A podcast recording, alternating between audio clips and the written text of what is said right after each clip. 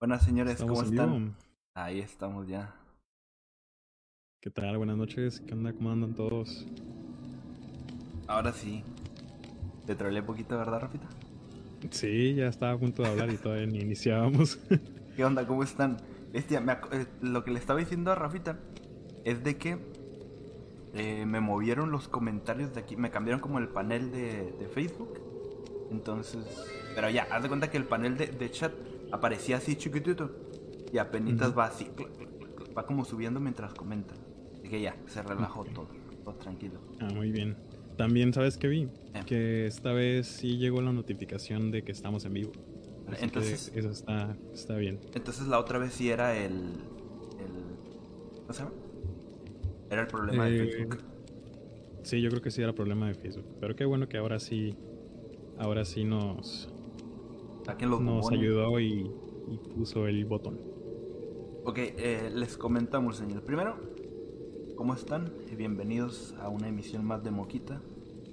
Un placer, gustazo que anden por aquí todos. Bienvenidos. Este, hoy les traemos un, una transmisión diferente. Eh, para los que están pendientes del, del Instagram, teníamos planeado hoy hacer una transmisión especial desde el, de uno de los cementerios de aquí, de la, de la ciudad.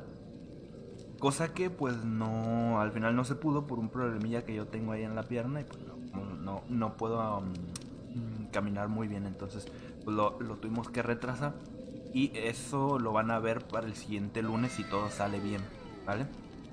Sí. Aleina, muchas gracias por el... Por el... el- ¿Qué fue? Like, ¿no? El like. Por el like, muchos thank yous.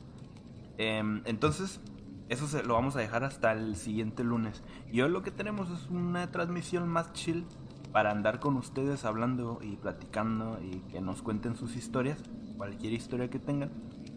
Y relax, no traemos un tema en especial. Hoy no traemos tema de asesino ni nada, nada, nada. Traemos pura, pura historia. ¿Qué onda, Lucía? Pura Bienvenida. historia. Hola, bienvenida, tía. Saludos. Así es, entonces no traemos tema, pero traemos pura historia. Esto digamos que tómenselo un poquito como, como tal cual el fondo.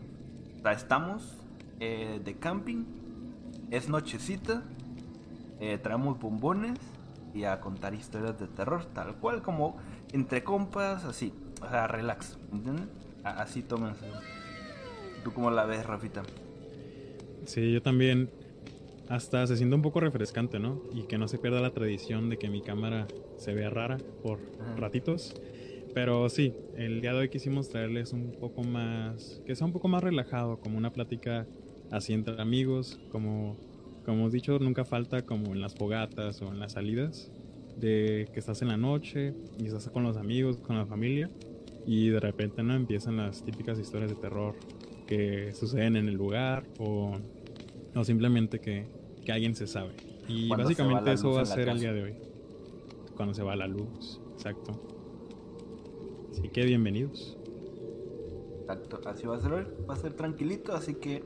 Y también para estar más pendiente del chat, porque en los streams pasados, eh, con lo del tema y todo eso, la neta, sí, descuidamos un poquito ahí los comentarios. Entonces hoy es como que 100% comentarios, 100% historias.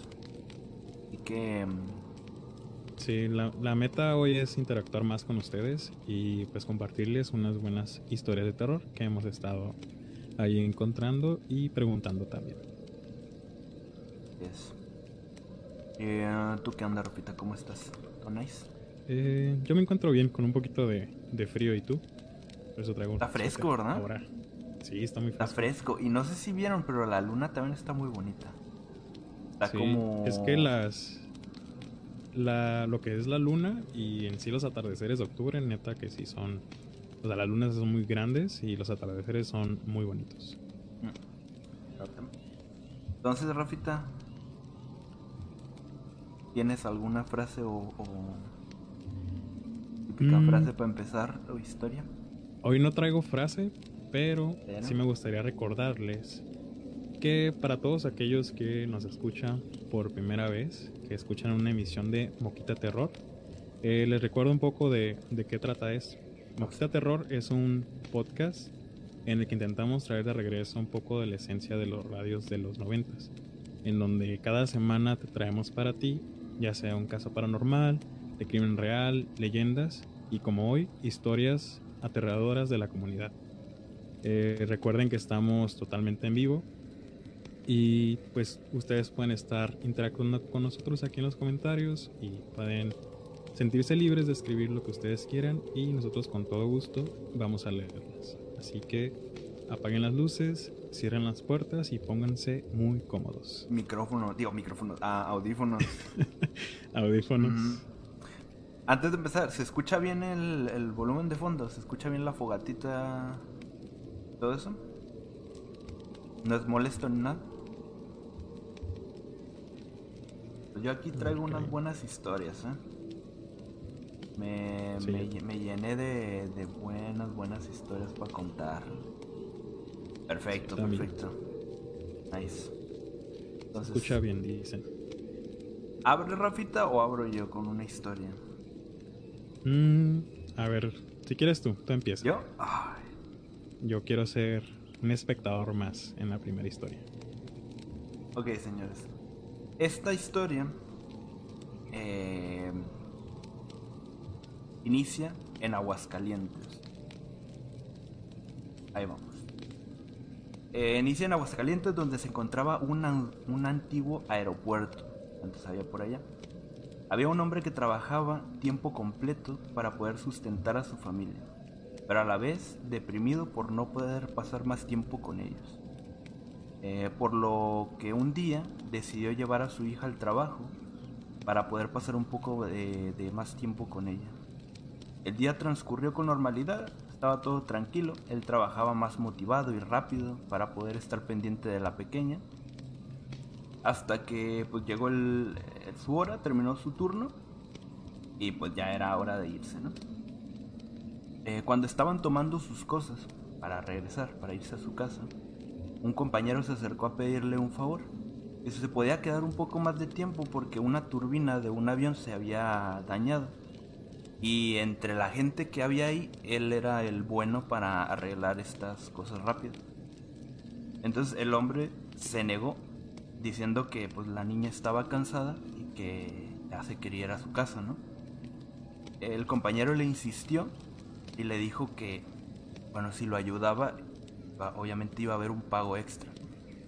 Y como este hombre eh, hacía turnos completos por lo mismo, por, la necesidad, al escuchar de que había un pago extra, pues dijo, ok.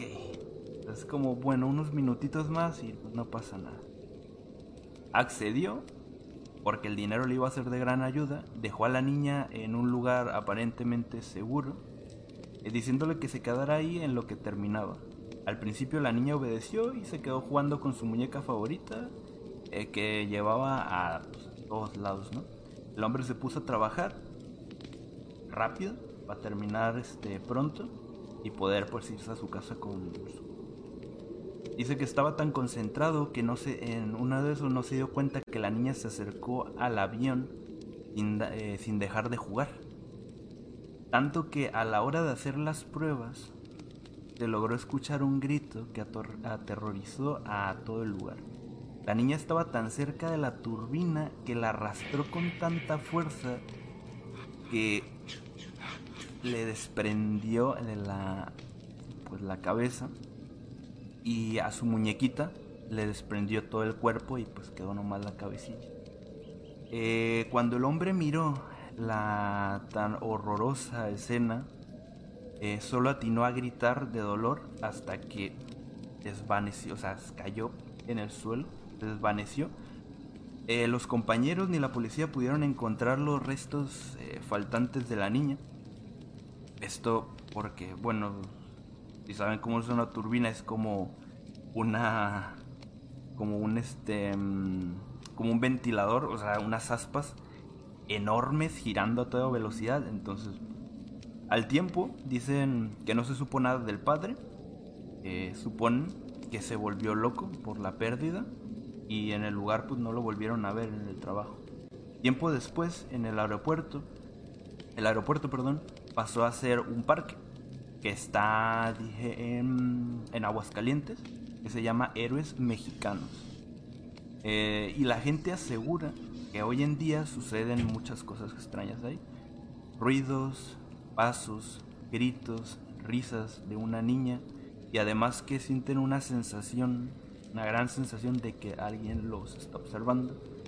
Algunos padres afirman que ven a sus hijos jugar y hablar solos y cuando les preguntan por qué o qué están haciendo, eh, ellos le responden que una niña eh, los invita a jugar. Y esa es la historia del parquecito de héroes mexicanos en Aguascalientes. Mm, yo no sabía que había un aeropuerto ahí. la verdad. Y vaya, trágica. Más que terrorífica, trágica. Triste. Porque. Este, ponte en el lugar del papá. Es como. Pues. O sea, no fue su culpa, pero fue como que su decisión haberse quedado ahí, ¿sabes? Cuando ya tenía que haber ido. Sí. Entonces, este, más que miedo, para mí es triste. Mucho dolor, bastante dolor del papá. Pues sí, y además de que pues es un suceso que, ¿cómo puedo explicarlo? Que pues siempre va a acompañar al lugar y a la familia. Y, o sea, podrás tomarlo tú como, ah, es una leyenda, ¿no? Una, alguien que desaparece y demás, pero la familia sí, siempre lo va a recordar como, precisamente como ese evento trágico. Claro, fíjate, ahí comentas algo interesante porque tiene dos caras. Tiene dos caras porque para uno, o sea, me imagino que si tú llegas a, aguas calientes, preguntas por el parque, eh, yo creo que todos conocen la historia. ¿no? O te la van a contar y, te van a decir, en ese parque está maldito, se ve una niña, porque dicen que en las noches se aparece. Eh, y que mm, esto, esto ya va un poquito más ahí de que... Mm, pero dicen que en las noches de, en ese parque, eh, tú puedes, si escuchas una risa eh, y la niña te dice con una, una, voz dulce que te invita a jugar. Dicen que pocas mm. personas han volteado hacia atrás cuando le sucede esto y que han podido ver una niña ensangrentada con la cabeza de la muñeca. Ah, no manches. Eh, yo ahí se los dejo. Yo nomás se los cuento, ahí se los dejo. Pero. A ver, tú. Tú si vas en la noche y escuchas la voz de una niña que quiere jugar contigo, ¿voltearías? Quizá voltearía por. como por inercia, ¿sabes? Por instinto. Mm, de, susto, de. ¿Sabes? Así como que a la. Y más si yo sé que no hay nadie. Mm, pero de, de querer voltear, voltear, no voltearía. Pero yo creo que por así como por inercia sí, sí daría el volteón, Aún así. Lo, menos que piensas tú es de que es un fantasma, ¿no? Claro, aunque también si te lo dicen desde antes. O, digamos que vamos a buscarlo. Mm, es como que ya sabes a qué vas. Y si escuchas esa, esa que te están preguntando, hey, es jugar una voz de niña, uy, ¿sabes? Es como que ahí yo creo que te paralizas, te quedas como frío, como... O sea, no sé. Eso me recordó un poco a, eh, por ejemplo, ¿no? Ahí comentando un poquito sobre nuestra ida al cementerio a, ah, explorar. sí. Lo que comentábamos era de que, o sea, ¿qué pasa realmente? ¿Cómo reaccionaríamos nosotros, no? Si nos ah. topáramos con algo paranormal nos quedaríamos totalmente helados, eh, seguiríamos viendo o correríamos. Y creo que ahorita es un poquito de eso, que pues cada persona reacciona de una forma diferente. Y no sé, para mí yo sí me quedaría como helado, porque no me esperaría una, una presencia de una niña ahí. Haz de cuenta eh, que a mí, a mí, nunca me ha pasado un como un suceso tan directo. Ok. Ah, yo nunca he experimentado algo tan directo así, una aparición, creo, no. Eh, entonces, lo que yo te decía a ti, cuando estamos, ahorita que estamos planeando lo de la ida, yo y Rafita, es como de que tenemos, o sea, estamos pensando en, más cosas que, que solo en, en, de, bueno, vamos a meternos al cementerio y que nos aparezca algo. Es como que estamos pensando de por dónde entrar y todo esto, porque ustedes saben que no está permitido entrar al cementerio tan noche. O sea, tienen su horario. Entonces, evidentemente, pues nosotros vamos a tratar de entrar. O sea, no, no podemos entrar a otra hora que sea pues, pasada de esa. Después de la horario. Exacto. Entonces, estamos pensando como que, ok, entonces si pasa esto, hacemos esto, esto. O sea, planeando muchas cosas. Y yo, me, yo le dije a Rafa, le dije, oye, estamos pensando en todo. Como de que, oye, si pasa esto, hacemos esto. dije, ¿y qué tal? Si estando ahí en medio vemos algo. Lo que sea. Porque recuerden que es un lugar, o sea, no, no necesariamente es como que un cementerio, uy, te, pasan, te van a pasar cosas ahí, o vas a ver algo, a fuerza. No. O sea, sí es un lugar donde se mueven muchas energías por obvias razones. Sí. O sea, hay personas ahí. Hay cuerpos de personas ahí. Pero, eh, puede llegar a, pasar algo. O sea, puede llegar a verse algo, a moverse algo, a lo que a escucharse algo quizá. Entonces, en ese eh, punto es lo que nos preguntamos, ¿qué haríamos? ¿Ustedes qué harían? Si, si es que no han tenido una, una, experiencia tan directa, ¿ustedes qué harían? Si están en, en un cementerio, si están en su casa, si están explorando eh, una casa, un, un hospital, lo que sea, y ven pasar algo, o los tocan, o les susurran al oído. ¿Cuál sería su forma de, de reaccionar ante eso? ¿Saben cómo? O sea, eh, una pregunta seria. Yo, yo no sé, la verdad. Yo ahorita te puedo decir, yo ahorita te puedo decir que, con lo que te dije, yo no dejaría de grabar y grabaría todo la vez. Porque normalmente cuando captan algo las personas que están ahí, eh, siempre que aparece algo es como que, oh, y mueven la cámara y se perdió la grabación. Y es o como que terminan de grabar y es como, quiero ver más. Ah, exacto, es como que terminan de grabar tanto y uno dice, eh, es mentira. Entonces yo lo que quisiera hacer es no dejar de grabar, es como de que aunque me esté muriendo de miedo, como, ah, ¿sabes cómo? Pero yo sé que en el momento probablemente me choqué y me quedé así como o, o, o, corre, no sé, la verdad. Tendría que estar ahí. O sea, o sea, Diosito quiera que no pase nada, ¿verdad? Pero no. ahí, pero ahí vamos a andar. Si todo sale bien para el próximo lunes. Dice, no necesariamente. ¿Próximo mes dijiste? No, lunes, lunes. Ajá. Dice, no, no necesariamente verán a una niña, como lo pintan siempre. Pero sí es verdad que hay muchas energías y sí puede suceder algo exacto. O sea, no, no necesariamente porque sea un cementerio te va a pasar algo. Sino que pues sí hay energías y sí te puede llegar a pasar algo, pero no es como que 100% sí. Eh, ya están hablando de nuestro pase VIP a la delegación. Probablemente. Probablemente. Esperemos que no. Ustedes no escucharon nada, ¿eh? No pasó nada. Eh, dice la risa retenida de Rafa diciendo ojalá y no pase nada. Es que, es que mira, yo les digo, estaría chido que pasara algo. O sea, yo creo que cualquier persona que va a explorar eh, una casa, un lo que sea, mm, yo, yo, creo que va con la mentalidad de estaría chido que pase, pero ojalá y no. Porque, o sea, vivirlo, como que, ¡ay, güey! Pero, eh, pero para grabarlo y subirlo, o sea, es como de que, ojo, ¿sabes? O sea, es como viral, como algo chido que grabaste, que vas a tener ahí. Mm, pero se piensa, se piensa. a ver, leemos poquito los, los comentarios antes de pasar a otra historia. Sí, sí, sí, sí. Sí, coméntenos un poquito eso. Este, ¿Ustedes cómo reaccionarían? ¿Cómo creen que reaccionarían ante una situación así? ¿Te paniquearían mucho? ¿Te choquearían? Eh, ¿Lo tomarían como relax? ¿Ya les ha pasado? ¿No les ha pasado? Queremos leerlos. Igual si tienen alguna historia referente a eso. Mira, precisamente Iker escribió algo, mira. A ver. Dice, cuando recién nos mudamos a esta casa, los antiguos dueños nos decían que veían cosas aquí y que sabrían las llaves del app. Entonces, al pasar de los años, cuando Kael tenía como entre 3, 4 años, dice mi mamá que estaba hablando con alguien en la esquina de las escaleras, pero súper animado y bien risueño y le preguntó, ¿con quién hablas Gael? Y Gael respondió, con la niña. Y que mi mamá se quedó con cara de what the fuck. Y de ahí, de ahí la soñó y la niña le decía que no podía irse sin permiso. Y que mi mamá le dio el permiso para irse.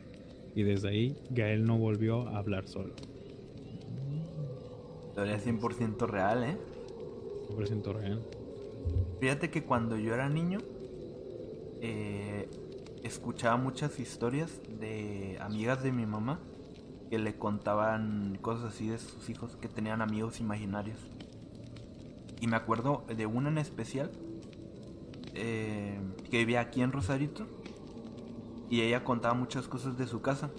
Y una vez que fuimos, haz de cuenta que la atracción principal de su casa era que en el baño, ella cuenta que estaba, estaba eh, en el baño, creo que escuchó a su niño riéndose, algo así, hizo salir, la puerta no estaba atrancada. Eh, y, y, según ella se, se, le dibujó en el... En la, era... No era loseta, pero era, era como este tipo cemento, como cuando le echas como una capa y queda como lisito brillante, pero que es, es sigue siendo, no sé cómo, cómo sea, pero que en ese se le como que se le dibujó la cara de una bruja. Y, y eso era lo que decía. Entonces, eh, ella lo platicaba mucho. Y yo recuerdo que una vez eh, pudimos ir a su casa porque era muy amiga de mamá. Y entre pláticas, eh, yo escuché que le dijo, ah, mira, ven, para que enseñarle la, la cara de esta que se dibujó ahí. Y, y bestia. Yo me acuerdo de niño que al principio no le agarraba la figura, pero sí estaba ahí. O sea, sí se miraba la, la figura, figurita de como de una, una bruja como en su escobita. Y se supone que se, se, dibujó sola, pues, o sea, como que se rayoneó sola. Entonces, eh, está tremendo. Eso, eso hace años, pero se me quedó grabado. El sonido de la fogata está del ASMR. Uy, qué bueno que lo dicen. Yo creo que la voy a dejar para siempre. Fíjate que me gusta a mí también, ¿eh? Yo tengo una cosa ahí que me gusta dormir con sonidos. Casi nunca lo hago, pero me gusta mucho. No, es no relajante. Sí, no, con sonidos como de, de, de bosque, así como ahorita. Es una chulada. es una chulada. Ay, no. Qué bueno que les gustó ahí el sonido de la fogata. Y andan en el mood de campamento, contar historias. Exacto, tuviéramos traer unos bomboncitos, Rafa. Unos bomboncitos aquí. Total, tenemos la. Aguanta, ¿de qué lado está? Este. Ah, no, es para este lado. de este lado para calentar las manos. Mira, fíjate que ahorita que estamos hablando de cementerios, yo traigo una. Precisamente es como una experiencia, testimonio, pero de una persona que trabaja en el cementerio. Fíjate. Se las voy a contar. O, o hay algún comentario antes. Mm, a ver, eh, dice Alex, eso de que aparecen formas cuando pintas sí es cierto, o manos.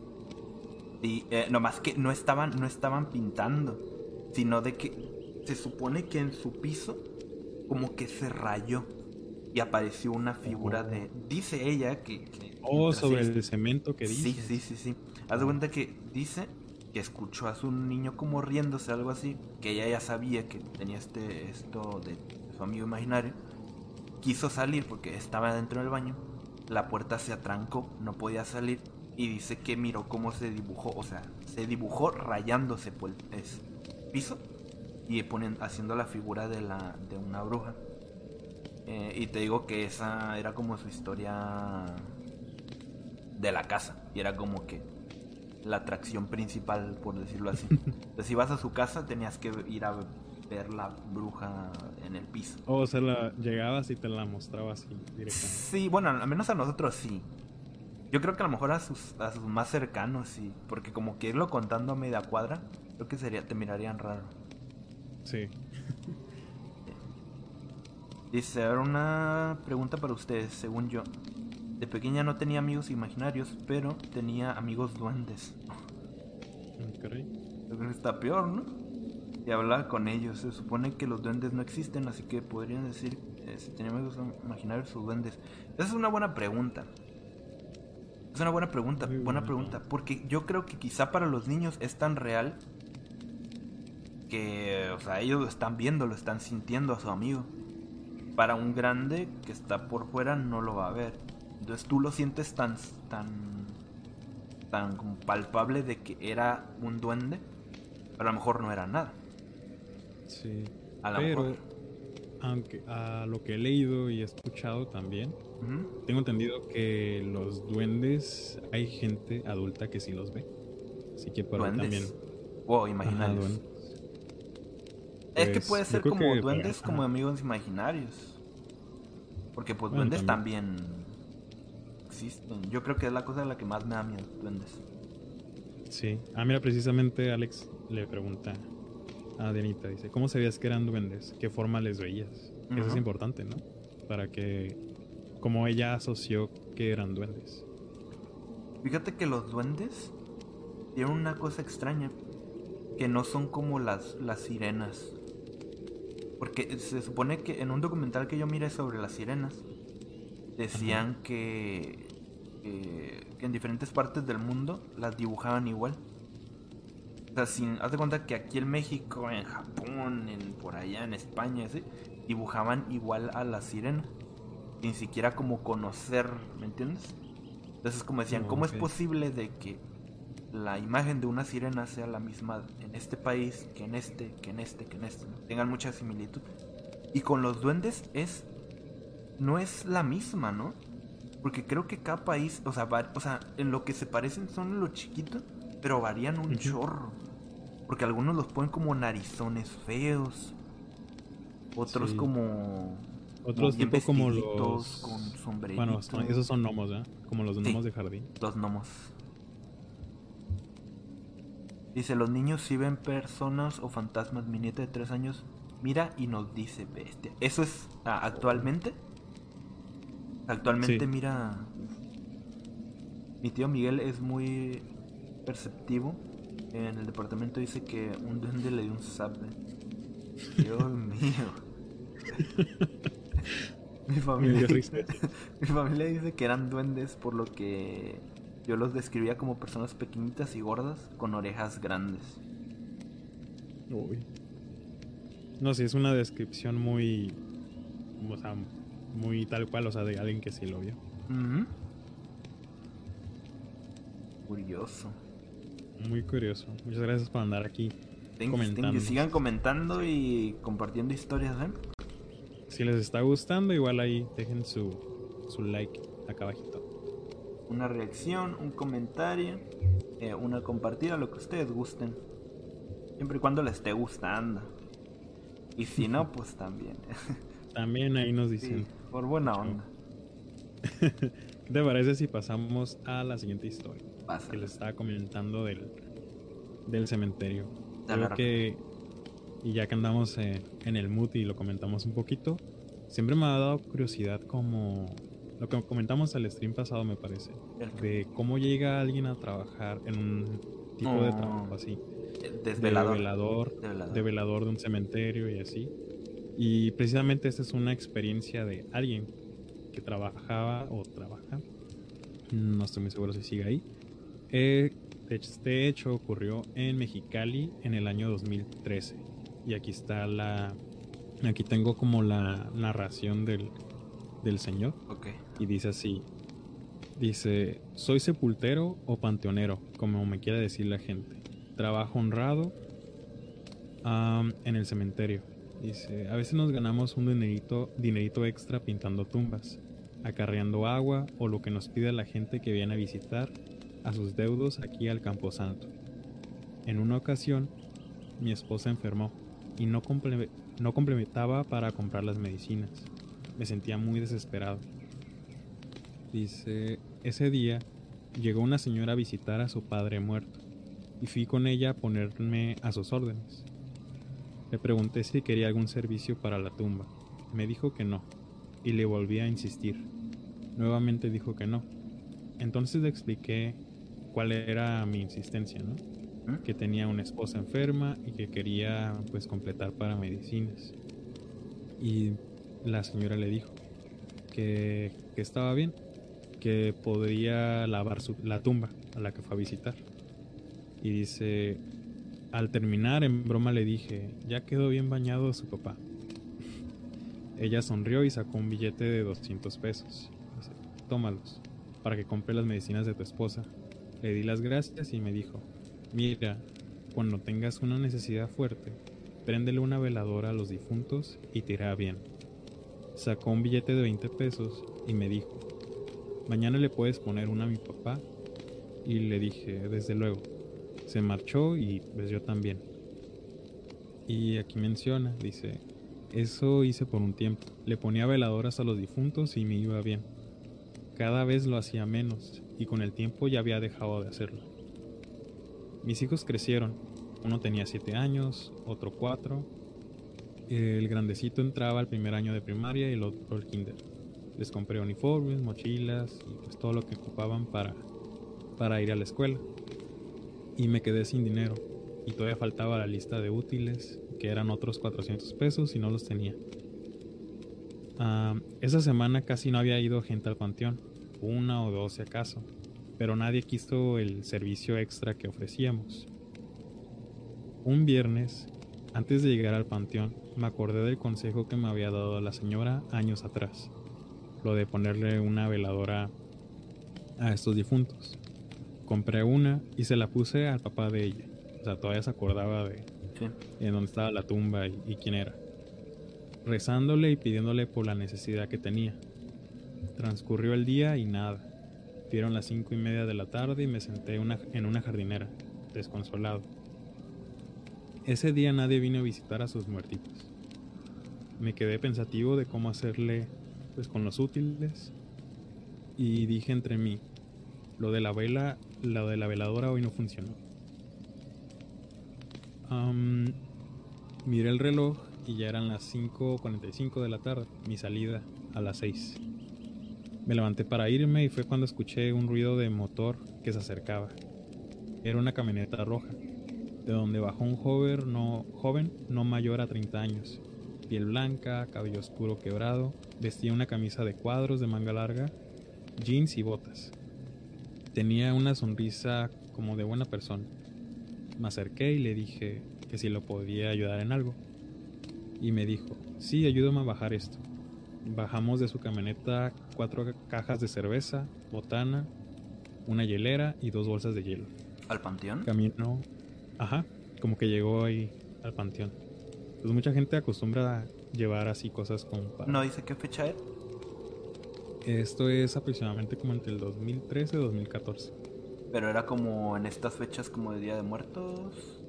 No dice. Eh, a lo mejor, dice. Yo, yo, creo a lo mejor un cumpleaños. Dice, caminó hacia una tumba tipo mausoleo y con una llave abrió la reja. Me dijo, aquí ponga todo. Y ahí le puse. ¿Algo más, patrón? ¿Le traigo agua o algo que ocupe?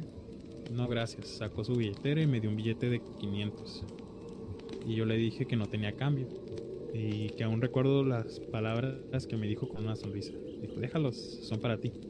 Le agradecí muchas veces y me retiré del lugar pues feliz y pidiendo perdón por no creerle al papá de la señora que me dio el consejo.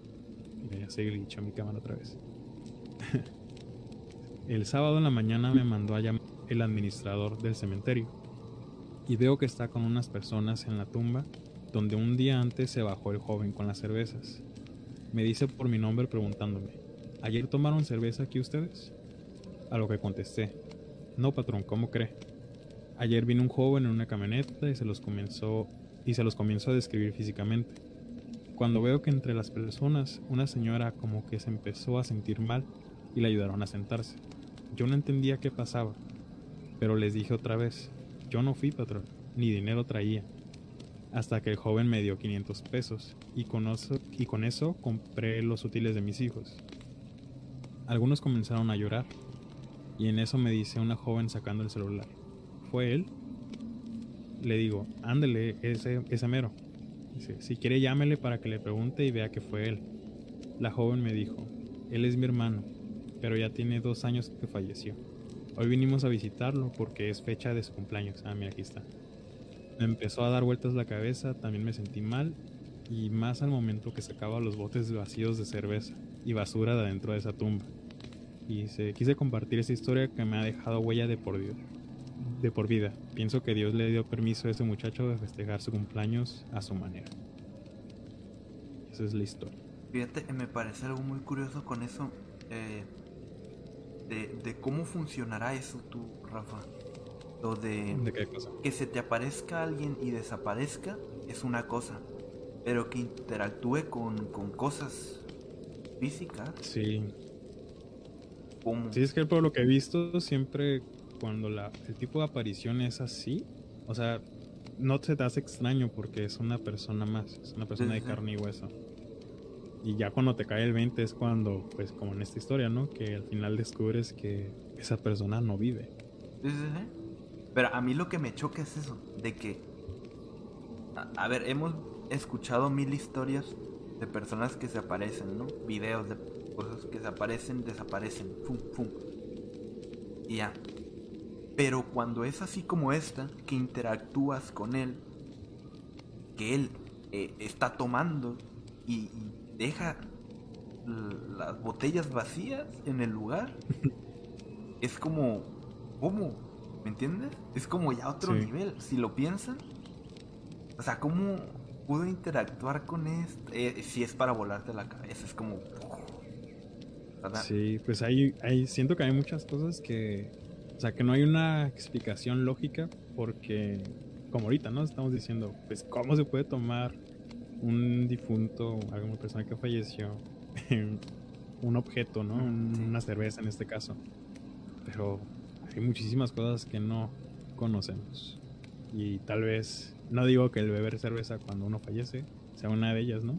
Pero no sé cómo funcione cosas así de tal vez estamos no sé muy, sin palabras muy lejos de entenderlo es lo que decíamos la otra vez que en el tema este del terror y lo paranormal y el, misterio y todo eso ah, yo creo que siempre está dividido es como 50-50 hay como un bando dos bandos perdón y siempre están chocando para ver quién tiene la razón no unos creen fielmente en que bueno de que todo tiene una explicación y a lo que no encuentran eh, explicación es eh, simplemente inventado.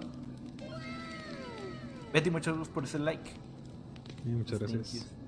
Eh, y los otros defienden su puesto tal cual de que si es verdad, si existen estas cosas y ya está. Mira, muchos thank yous por el like también. Entonces, yo lo que decía la otra vez es de que el mundo es enorme, el universo es enorme absurdamente enorme como para decir o creer que lo sabemos todo, ¿no? Que tenemos la verdad absoluta para decir, no, es que esto es mentira, no, es que esto... Yo siento que hay muchas cosas que no entendemos y no vamos a entender nunca. Y ahí van a estar.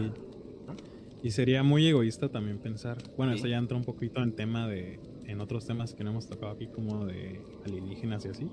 Pero sería muy egoísta pensar que somos los únicos en ese planeta. Y también para ese tipo de cosas. Es muy egoísta pensar que hay cosas que funcionan de cierto modo y no hay forma de, pero cuando ocurren cosas así y las escuchas de personas y te cuentan a lujo de detalle, como en el caso de los duendes, pues si te está diciendo que los vio y te los describe y todo, o es persona o sea, vio el muchacho, le dio dinero y todo. Como de dónde hay. No sé. O sea, ¿cómo? cómo... No. Sí, sí, sí. sí. o sea, está muy cañón. O sea, hay cosas que, como les digo, de plano. Hay cosas en las que te tienes que rendir. Es como que simplemente no le entiendo y yo me quedo aquí. Entonces, quizá después se descubra, quizá no. Pero pues. Yo prefiero creer. Es algo que te saca de, ahora sí de lo que tú crees. Sí. Prefiero, prefiero aceptar que existe. Eso o, o, simplemente no cerrarte a la posibilidad, ¿no? Si quieres no creer, pero tampoco cerrarte a la posibilidad de que pues, pasar cosas así, muy increíbles, vaya, porque son cosas increíbles. Está bonito, es que el misterio es muy bonito, o sea, nieguenme, es muy bonito, o sea, el misterio, el terror y todo eso es algo de, oh, o sea, algo que sí te asusta, te puede dejar traumado toda una semana durmiendo con la luz prendida, pero en el momento es como que te gusta, ¿sabes? Es como que, oh, sí. No sé. Sí. Dice, mi nieta sí insiste que hay una señora eh, y la ve en su casa. Le dice a mi hijo, papá, la señora está en la cocina, ve. Uy, no manches. Ay, no. Fíjate, yo, yo tengo una, una, una anécdota. ¿Cuál es graciosa? No es de, no es de, no es de algo paranormal porque no pasó nada, pero yo, yo me hice mi, mi película. Esto fue hace mucho cuando yo era niño. Yo recuerdo que en mi casa, bueno, ajá, en la casa de mis papás, eh, eh, mi hermana, bueno, cuando éramos niños, pues ya las niñas siempre jugando con sus juguetitos, uno también. Recuerdo que una vez eh, ella estaba en el cuarto, no sé si se acordara. Bueno, yo creo que no, porque fue algo tan X, pero en mi cabeza fue como de un flashazo, como de, oh Dios mío, ¿qué voy a hacer? Em, ¿Tiene que ver con juguetes? Sí, sí, sí, sí. Es que haz de cuenta que ella estaba en el cuarto y me grita. Eh, me grita algo y yo lo entiendo como la muñeca se está riendo. Cuando yo escucho esto de niño, me, me puse pálido. Porque yo fue lo que escuché tal cual. Me acuerdo que me dio un parón y salí corriendo a, o sea, hacia con ella. Como para. No sé, como para, ¿sabes? sacarla de ahí, jalarla, ¿no? Y no recuerdo qué, qué, fue lo que me dijo, porque fueron hace años. O sea, que yo llegué y le, y le dije así como que, ¿qué? O sea, todo espantado. Y al final me dijo, fue otra cosa la que me dijo, pero yo le entendí como la muñeca se está riendo. Evidentemente no le dije, pero mm, recuerdo que es uno de los sustos más microsustos más grandes que he tenido nunca. Te lo juro. No manches. Ahora yo me imagino de papá que tu hijo te diga algo como lo que dice la yaquecita. Como de que. O de la persona en la Ajá, que te diga como, pa, hay alguien en mi cuarto, ¿no? Alguien acaba de entrar a mi cuarto, ve. Uf, ¿sabes? No, no me imagino. Mm. Eso que contaste de los juguetes me recordó que tenía una tía que siempre nos asustaba. Yo creo que era más como una, una forma para que nos cayéramos y nos durmiéramos temprano de que según esto, que cuando jugáramos en la noche con los juguetes, que se que estos se iban a levantar. O sea, y por mucho tiempo así nos estuvo asustando. Y no que me la creí, pero pues la neta no. Ahora ya de grande pues entiendo que no. Eh, eh, también lo decían, sí, sí, sí, a mí también me lo decían. Pero a mí me lo decían como cuando pasaba de medianoche. De, pasando de medianoche no puedes jugar porque estás jugando con el diablo, me decían. Entonces, hazte cuenta que a esa hora, pues ya, ¿sabes? Como que ya no puedo hacer absolutamente nada, me voy a dormir. Eh, me acuerdo de eso. ¿Y a ti nunca te espantaron, Rafa, con lo de la carreta de la muerte? ¿O alguien de ustedes? Ay, no manches. Eso a mí es clásico. Sí, precisamente, precisamente aquí en la colonia donde está la casa de, oh. mi abuelita, es donde dicen, aunque dicen que es verdad, pero no sé. Pero sí nos asustaban mucho con esto de que pasaba una carreta después de medianoche. E, esa historia la iba a traer. La ¿Ah, iba a traer, sí, como clásica, porque traje una historia clásica para contarles, que ya todo mundo se la va a saber, porque es clásica, igual que la carreta de la muerte, creo. Pero mm, se las quería traer porque es clásica, es bonita, es algo que te decían de niño, ¿sabes? Y te asustaba. Tremendo. y, y fíjate. y para el otro lo traemos. ajá, para la otra yo les juro que se la traigo. Es, es, está bonita. Pero sí, se supone que sí existió. Era una carreta de la, de la muerte. tal cual la iba manejando la muerte. Y se supone que si tú la mirabas, pues te morías, ¿no? Se supone que las personas, eh, a partir de cierta hora en la noche, todos se encerraban en sus casas y nadie estaba afuera porque pasaba la carreta de la muerte. Entonces yo creo que desde ahí. No sé exactamente de dónde salió, pero la voy a investigar y se lo voy a traer. Historia muy bonita. Va, va, va. México y su algarabía para traumarnos de niños tal cual. Tal cual. Y ahora ya que creces es como, no se haga tía, lo sacó de Toy Story. Eh, también a mí me decían que jugar a la lotería en la noche era malo, sí. Sí, no, hay muchas historias aquí en México, demasiadas historias de este tipo. Tan tremenda. Yo creo que somos buenos exponentes del terror, ¿no? ¿Y en México? Sí. Creo que tenemos bastantes historias, leyendas, eh, chorro de cosas. Chupacabras. Sí, creo que en Estados no. Unidos. El chupacabras, sí, sí, creo que sí es de México. Mira, fíjate, casi estoy seguro que no es de aquí. Yo toda mi vida lo asocié a que era de aquí, pero creo que no es de aquí. Lo leí en alguna parte, pero déjame lo busco. Ok.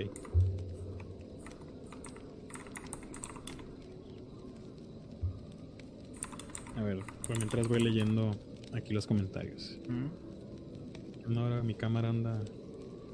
Ando distorsionado. Am, dice. Es que cerca de mi casa había un panteón. Aparte vivió ahí una señora que hacía brujería y también una muchacha que jugaba a la ouija. Entonces está canijo, ¿no? No, pues sí. ¿Cómo, cómo, Sí cómo? está canijo. Respondiendo a eh, mi tía, comentó Ajá. Sobre lo de su sobrina, mi prima, ah, que, que ves una posible razón tal vez pueda ser que cerca de su casa había un panteón y que aparte vivió ahí una señora que hacía brujería y también una muchacha que jugaba a la ouija. En esa es casa. probable que, ajá, es probable que, Hay que algo haya, haya Sí. Sí, obviamente se movían ahí cosas. Eh, mira, dice, el mito tuvo su origen en Puerto Rico en el 95. Es de Puerto Rico. Y desde entonces se ha reportado diversos supuestos avistamientos, avistamientos, lugares tan lejanos como Isla de ah, Chile, no sé qué, y el México. pues. Pero es de Puerto Sí. Rico. Y yo fíjense que Es toda como un mi vida poco lo como el de la. Llorona, ¿no? Ujú, Pero la Llorona sí es Que se aquí, va ¿no? con... Ajá, pero digo que es como un fenómeno que se repite en muchas partes del mundo. Sí, sí, sí. Probablemente porque mi nieta ve. Pues mira, puede ser, ¿eh? Puede ser que tenga relación lo de sus vecinos con lo que ve la niña. Y tan chiquita. Sí. Sí, tiene mucho rela- mucha relación. Bueno, yo creo que ya es hora de otra historia, ¿no? Sí, ya nos Historia. platicando. Número 2. La número 2, a ver, déjenme ver de qué es. Y la. la. Vi hace ratito. Listo. Ah, esta es la, la historia clásica que todos se la van a saber de memoria. A ver, a ver. Pero disfrútenla, ¿vale? Que se las traje un poco por eso, por la nostalgia. Y, y eso. Dice. Hay una leyenda que dice que había un hombre volviendo de su trabajo a su casa por la autopista. Era una noche lluviosa, apenas se podía ver por el parabrisas. El cansancio cada vez se apoderaba más de él. Mientras avanzaba, la lluvia lo hacía con él. Se ponía cada vez más fuerte. Esto hizo que subiera la velocidad para poder llegar a su casa más rápido. Hasta que en un momento eh, comenzó a mirar por el parabrisas una figura que estaba a un costado de la carretera. Comenzó a bajar poco a poco la velocidad y en ese momento los faros del carro iluminaron a una mujer que estaba totalmente empapada por la lluvia, esperando inmóvil a que algún conductor se apiadara de ella y pudiera llevarla a su destino. En ese momento el sujeto frenó de golpe y le hizo señas para que subiera. Ella aceptó y entró al auto. Al mirarla, le llamó la atención su vestido blanco, algo arrugado y con manchas de lodo. Su pelo era largo y apenas podía ver su cara. Le preguntó cuánto tiempo llevaba esperando, pero no respondió, así que reanudó el viaje. Él pregunta- preguntaba insistentemente cuánto, eh, cuánto tiempo había estado ahí parado. No le respondió y cómo había llegado a ese lugar. Y tampoco respondió, porque digamos que el pueblo más cercano estaba a kilómetros. Entonces era raro ver a alguien ahí, vaya. Pero seguía sin responder. Hasta que en un momento, con una voz fría, le dijo que bajara la ve- la velocidad porque se aproximaba una curva muy cerrada. Así que él siguió el consejo y al pasar la curva, se dio cuenta de lo peligrosa que era. Le agradeció y ella contestó, no me lo agradezcas, Esa es mi misión. En esa curva yo perdí la vida hace 25 años. En una noche como esta. Dice que inmediatamente el hombre eh, sintió un escalofrío que le recorrió todo el cuerpo, se giró para poder ver a la mujer y ya no estaba, aunque el asiento de atrás seguía mojado. Dice que un miedo lo invadió, orilló el auto y se bajó para gritarle a la mujer, pero no había rastro. Sus latidos aumentaron, subió al auto y se dirigió a la comisaría para relatarles lo sucedido.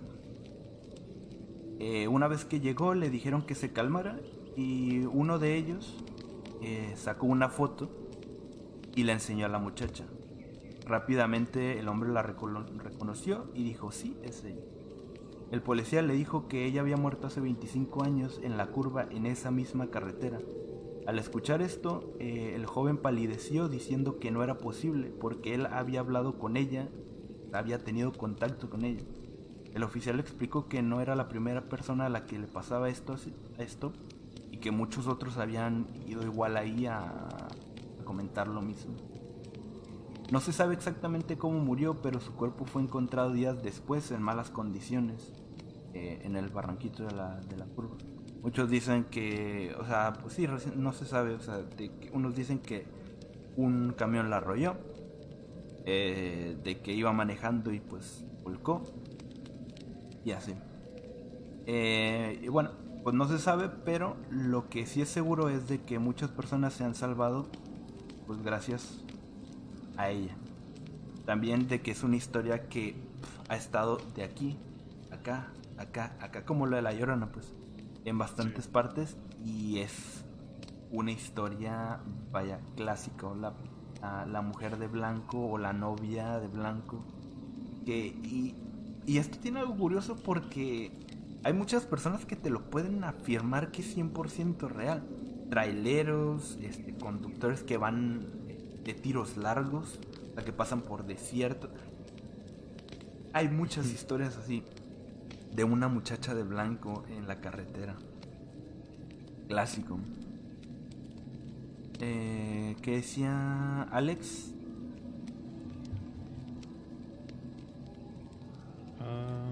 creo que investigó algo referente. Mm, creo que de la lotería o algo Dice, fue algo. Por lo que entendí. Que hasta ese momento yo desconocía. Ajá, yo creo que sí, ¿no? Sí. Eh, pues nunca había escuchado, pues este inocente juego podría ser malo. Para mi sorpresa, en los siguientes minutos del programa, varias personas se conectaron, contactaron para decir lo mismo que ya habían escuchado decir, sobre todo a la gente de edad, que no se debe jugar de noche. Vale, sí, sí. Pero ¿cuál es la razón? Según entendí, el motivo es que se canta y se menciona... Ah, cierto. Cierto, cierto, oh, me, cierto. Me acordé un poquito de lo que estábamos hablando la otra vez. De que yo apenas me noté que el diablo en la lotería tenía una pata de cabra. No sabía. Cierto, eh, este es dato, eh. Rafita no sabía que el diablo en la aquí lo dibujaban con pata de cabra y pata de caballo, ¿no? No, de pata de cabra y, de, ¿no? y de pollo, no, y de, gallo. Una pata de gallo ah, y pata de cabra. Rafita no sabía, ¿eh? Esa escultura. nunca, lo, nunca me había puesto a verlo y eso que, por ejemplo, en, la, en mi familia, por parte de mi papá, siempre lo, los fines de semana antes solían jugar bastante y veía las cartas y a lo mejor yo soy un poco distraído. no, no, es que así lo, así lo, lo, dibujan. Y, eh, quién sabe por qué, ¿verdad? Pero sí. Em, y esto puede ser un Tomochi, mal agüero pues es como si estuviera llamando al demonio y a la muerte. Pues podría parecer solo una superstición, pero según investigué, ha habido al menos cinco casos en donde gente enferma o de edad eh, que, se encuentra en la misma casa donde se hace el juego fallecen los siguientes días o semanas. Uy, pues fíjate que esa no me la sabía, tal cual así. No, pero estaría bueno investigar igual de todas maneras. Pero eso sí se escucha mucho, ¿eh? Es verdad, lo de la lotería también. Y lo de jugar barajas y todo eso. Sí. Mm, que a ver, quedará como algo verdadero o como algo que usaban para espantarte, quién sabe. Quién sabe. Coincidencias, no lo sé. Pues estaría bueno investigarlo. No, ¿verdad? Mucha coincidencia. Sí, pero es el origen, ¿no? De la, de la lotería y tal vez otras historias que tenga. Puede ser. Tenga ahí, el, tenga ahí el juego. ¿Han notado eh, que una gran cantidad de apariciones son con figura femenina? Sí, o niñas. Sí. O sea, Sí, pues como sí, sí. mujeres o niñas, por lo general. Qué raro, ¿eh? Sí, se me hace. Eso se me hace muy curioso que sea más escuchado historias así, sí, paranormales referentes. Sí, sí, cierto. Y ahorita estaba pensando que, bueno, al menos a mí, no puedo evitar pensar en esta historia clásica que contaste de cuando voy manejando en la noche. Siempre, y solo pues, siempre, no sé, me da cosita pensar o ver por el retrovisor y que alguien esté atrás ahí en el carro. Está cañón, ¿eh? Eh, Es que. Sí. mm, bueno, según tengo entendido, le pasa más a camioneros. Y también hay unas versiones donde dicen que ella no te pide la parada, sino que se sube tal cual. Que volteas de repente y ya está atrás. Pero Sí, te sí, digo. están es- esas dos versiones. Sí. No, y habrá muchas más. Pues son juegos de azar y siempre se llama a la suerte. Pero pues algunas personas, quién sabe a quién llamen para que les dé la suerte. No, es que cuando estás jugando la lotería y vas perdiendo, o sea, le llamas a quien. Para hacer un chorro lleno. Es lo que se me ocurre eh, que podría ser malo. Pues fíjate, podría ser. Podría ser. Habría que preguntar, porque fíjate que creo que eso es más de, de- de pueblitos aquí en México, yo recuerdo. De hecho, yo tengo unas ganas tremendas de, de ir a Nayarit, porque yo recuerdo que haya, hay así de historias, del- de, la misma presa, de... Tienen historia para todo. Entonces sería una chulada, una chulería poder grabar algo allá. O sea, alguien directo que te esté contando una historia de las personas grandes que hay allá. Ustedes no saben lo, cómo se disfruta una historia en la noche allá. Yo recuerdo, no sé si todavía seguirá siendo así, pero yo recuerdo que hace unos años que fui, la forma en la que te la pasas allá es am, estando en la, en la, bueno, casi todo el día se la pasan afuera. E- En las noches no, no hay como temor a que te vaya a pasar algo. Te pasas, eh, o sea, vas caminando por deshoras de la noche y ves a muchas personas afuera de su casa echando el chisme. En sus, en sus ah, sillitas, eh, jugando lotería. Ajá, sí, sí, sí. Eh, es muy a gusto. Entonces, eh, normalmente cuando empiezan las historias de terror es, es en la noche afuera en una hamaca, acostado ahí. y este... No, es una chulada. Ojalá, ojalá y algún día pueda traerles algo así porque es una cosa muy bonita. Estar ahí es... Es muy rico, sí. Y este y bueno, pues esta historia es la que les acabo de contar es clásica, como les digo. Eh, nomás que en diferentes partes pues de, de aquí de México del mundo le llaman diferente, ¿no? Que la novia o la, la muchacha de blanco, como por ejemplo esta es la mujer de la curva. Eh, hay muchas. De hecho aquí también se cuenta una de la Cuesta Blanca, ¿no? Cerquita aquí en Sí. Tijuana. Sí, dicen que aquí en la Cuesta Blanca y también en donde está el arquito de Bienvenidos a Rosarito, Sí. se- supuestamente en esa bajadita de madrugada. Pero no, he escuchado así de... mm, como que sea más sonada, pues, La de la Cuesta, exacto, sí. de la cuesta. Eh, Rafita, ¿le echas una historia en lo que regreso? Ah, sí. Los dejo con Rafita, ahorita les caigo. Muy bien. Pues yo igual traigo. Ah, mira, sí se fue. Igual yo traigo otra historia. Que siguiendo con el tema de las extrañas apariciones. Esta historia. eh, me estoy moviendo. Esta historia. La. Es de la página de Pachuli. Que si nos está viendo, saludos. O igual llega al ratito. que dice así, esto que les voy a contar pasó hace nueve años. En ese entonces, mi hija tenía 11 y nos sucedió en una casa que rentábamos en Guadalajara, Jalisco. Recuerdo que apenas estaba estrenando la película, película perdón, del rito. Por eso sé la fecha exacta. ¿Se acuerdan de esa película? Está dos, tres, pero había partecillas en las que sí, en las que sí da miedo. los que vivieron en esta experiencia tan aterradora fueron dos de mis hijos. A ellos les pasó esto. Ese día les había comprado una litera porque los cuatro hijos que tengo dormían en una sola cama y ellos estaban emocionados porque ya no iban a dormir tan apretados. En ese tiempo, mi hija la más grande tenía como 11 años y ella se quiso quedar a dormir en la parte de arriba de la litera. dice que ya se estaba quedando dormida cuando de repente sintió que le destaparon los pies.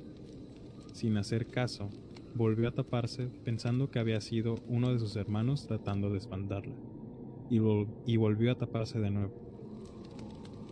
Pero en eso empieza a percibir un aroma de flores y un olor como a un animal muerto. O sea, como una extraña combinación entre, entre esas dos. Esa fue la que la hizo abrir los ojos. Cuando los abrió, miró a una mujer encima, pegada al techo frente a ella. Dice que traía la cara tapada con un velo blanco y que lo que se alcanzaba a transparentar, que era horrible. Mi hija empezó a gritarme desesperadamente. Cuando yo llegué a ella estaba pálida. Después de un rato le pregunté, ¿qué tienes? Me dijo que una mujer vestida de blanco se la había aparecido frente a ella cara a cara. Casi podía sentir su fétido aliento, pero cuando me gritó vio cómo traspasó la pared y desapareció. Estaba temblando al contármelo. Yo solo la abracé para calmarla. Después de esto, en otra noche, como a los dos días de ese suceso, mi hijo, que en ese entonces tenía 10 años, en las noches ponía un bote atrás de la puerta para hacer del baño, ya que les daba miedo ir al baño en la noche. No supo a qué horas, qué horas serían más o menos cuando se paró todo modorro a hacer del baño, y al abrir la puerta para tomar el bote, miró a la misma mujer sentada en el sillón. Se quedó petrificado sin poder moverse. Reaccionó cuando vio que este espíritu le hablaba, pero sin darle la cara. Con la mano le decía, ven, ven. Asustado, mi hijo le gritó a su hermana para que despertara porque él estaba paralizado. Entonces mi hija me gritó y al llegar empecé a decir malas palabras y tomé un poco de agua bendita que teníamos por ahí y menciona que él no la vio, pero ellos dicen que la vieron de nuevo atravesar la pared. Estaban muy asustados.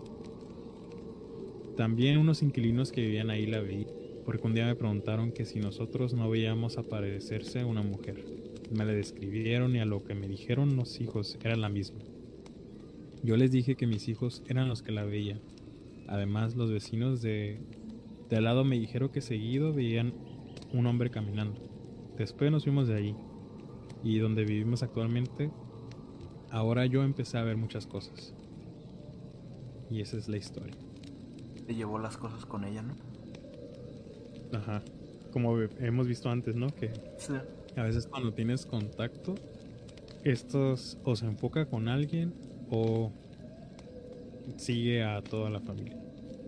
Eh, uno piensa que la, a ver, la mejor forma de terminar con todo es como moverse, no irse de ahí. Pero en sí, o muchas veces, bueno, dependiendo de la, de la situación, vaya. Cuando tú atraes eso, cuando tú, tú mismo eres el que la atrae, la, la cosa no está en la casa, está en ti. O sea, va sobre ti cuando tú vas y te metes a una casa que ya está así, pues ya es como que te mueves de lugar y ¿entiendes? Pero en este caso cuando es algo que tú traes, pues te va a seguir. Ya deberías, ya ahí tienes que tomar otras medidas que pues no siempre son buenas, ¿no? O sea, no siempre resultan, vaya. Porque es un rollo. Por eso recomendamos mucho que, que nunca metan con cosas desconocidas cosas que no, que no le sabemos porque es todo un mundo, es todo un mundo que... Sí, y por ejemplo en este caso en sí también tiene que ver la casa, porque menciona que ellos se mudaron a, a esta casa porque la iban a rentar. Y siempre, me, siempre he pensado esto, ¿no? Que cuando ves ya cosas que no están dentro de lo que cabe normales en tu casa y empiezan que a mover las cosas, que ah, se hace presente pues un ente a, otro miembro de tu familia, como que son ahí banderas rojas, ¿no? Como para...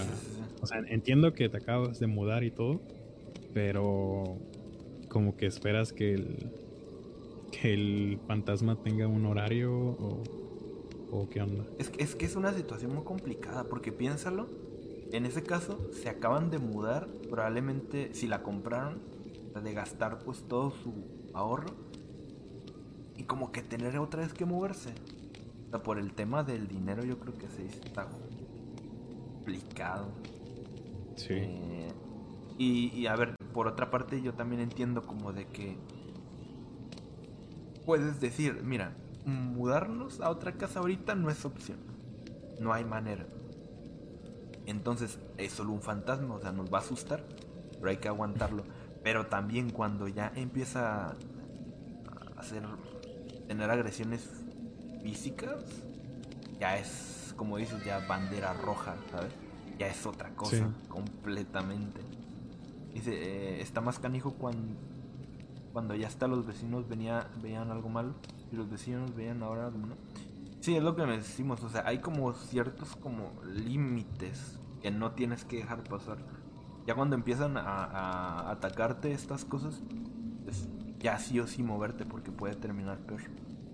En este caso no terminó tan mal, ¿sí? ¿Tu historia? Mm, pues no, lo de, eh, la persona que escribió, pues ahí su anécdota, solo lo, solo que al final sí se mudaron porque en todo este en toda esta anécdota mencionaba que el papá no los veía o sea que solo eran los hijos pero que mm, veían a esta, a esta mujer en las noches y que los atormentaba no pero que pues solo o sea podía ver el miedo en sus hijos pero como a él, él no lo veía pues yo creo que lo dejaba pasar pero ya al final comenta que se mudaron y ahora es cuando él empezó a ver cosas. O sea, tal vez Después de mudarse. Después de mudarse, tal vez se trajeron ese tipo de, de energías con ellos. ¿Esta dijiste que es una historia de Pachuli?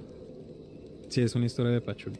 Eh, ¿La comparte o es 100% de Pachuli?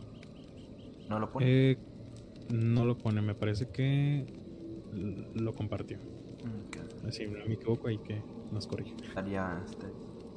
Bueno, ahí cuando lo mire, Sí. Y esa es mi historia. Yo creo que escuchaste menos de la mitad, pero. Pero básicamente era eso. Una mujer se aparece en una casa que unos acaban de mudar. Se les aparece a los niños. Y esto los, los sigue atormentando después de mudarse. Entonces, en esa situación, ¿qué haría Ron? Híjole. ¿Desde qué, desde qué perspectiva? Eh, de, de papá. Del papá. Sí. Sí, pues sí, de papá. Sí. O sea, te acabas de mm. mudar, te digo, probablemente gastaste ya todos tus ahorros. Empiezan a pasar cosas. ¿Qué haces? ¿Te esperas? ¿Tratas de aguantar lo más que se pueda?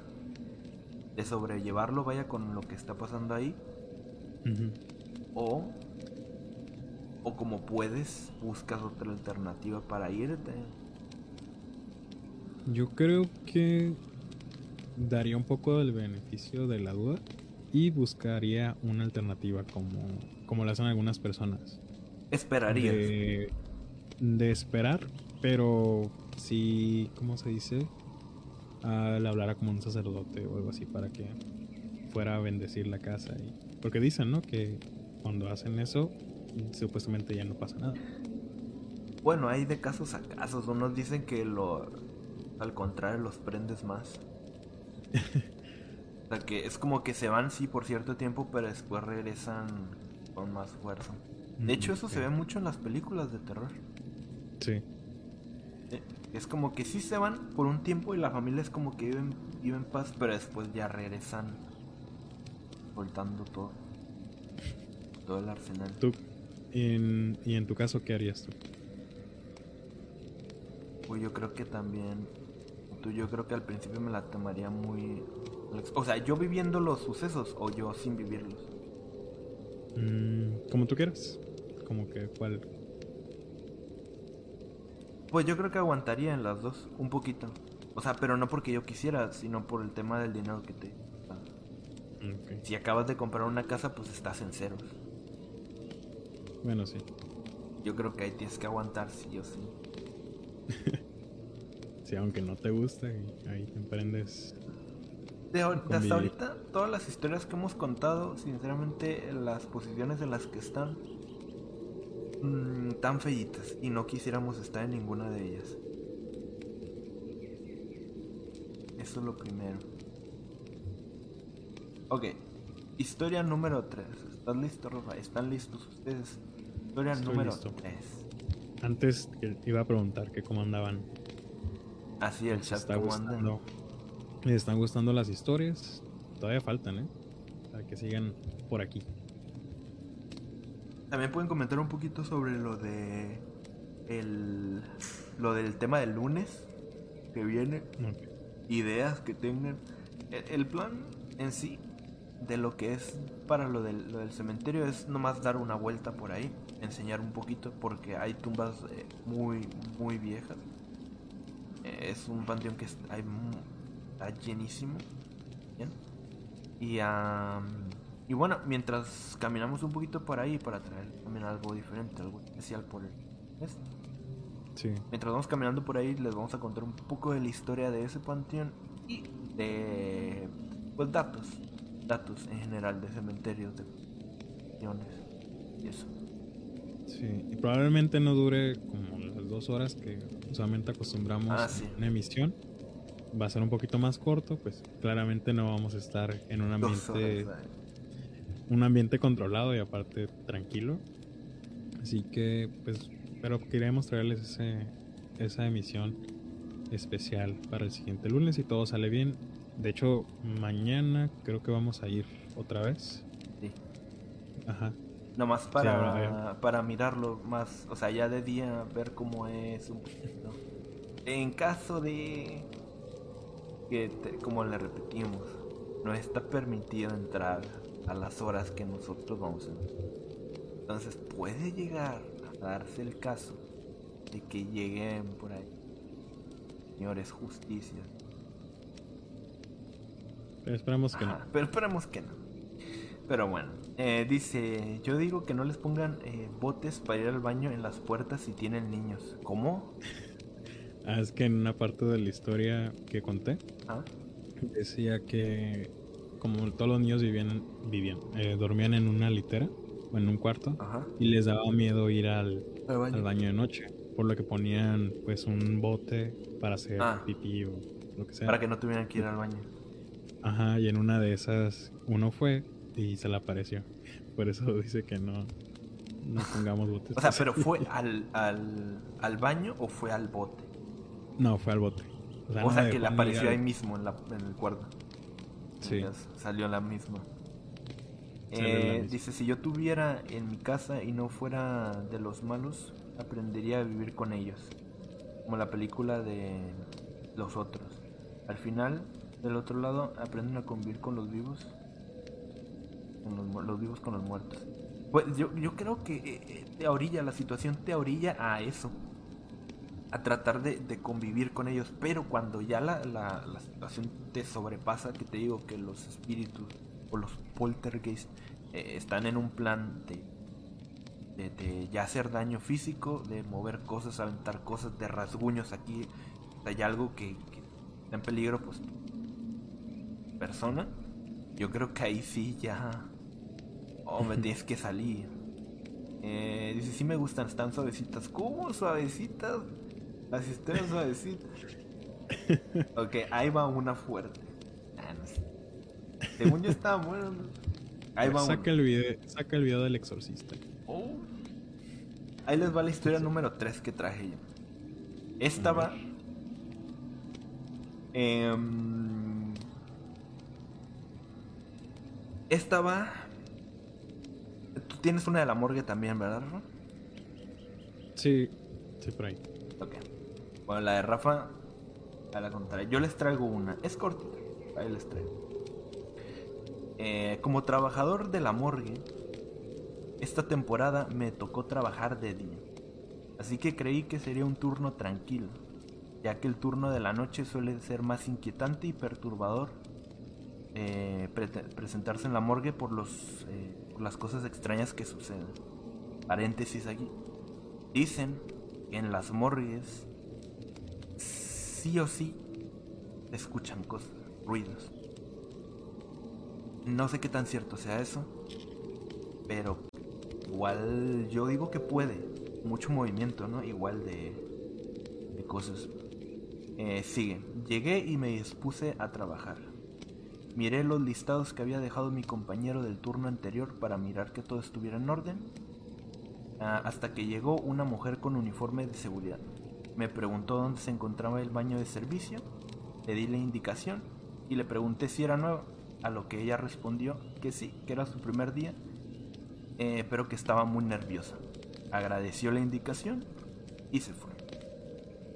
A la hora de la comida salí para comprar algo y recordé que era el primer día de la guardia, así que le compré algo como signo de cortesía.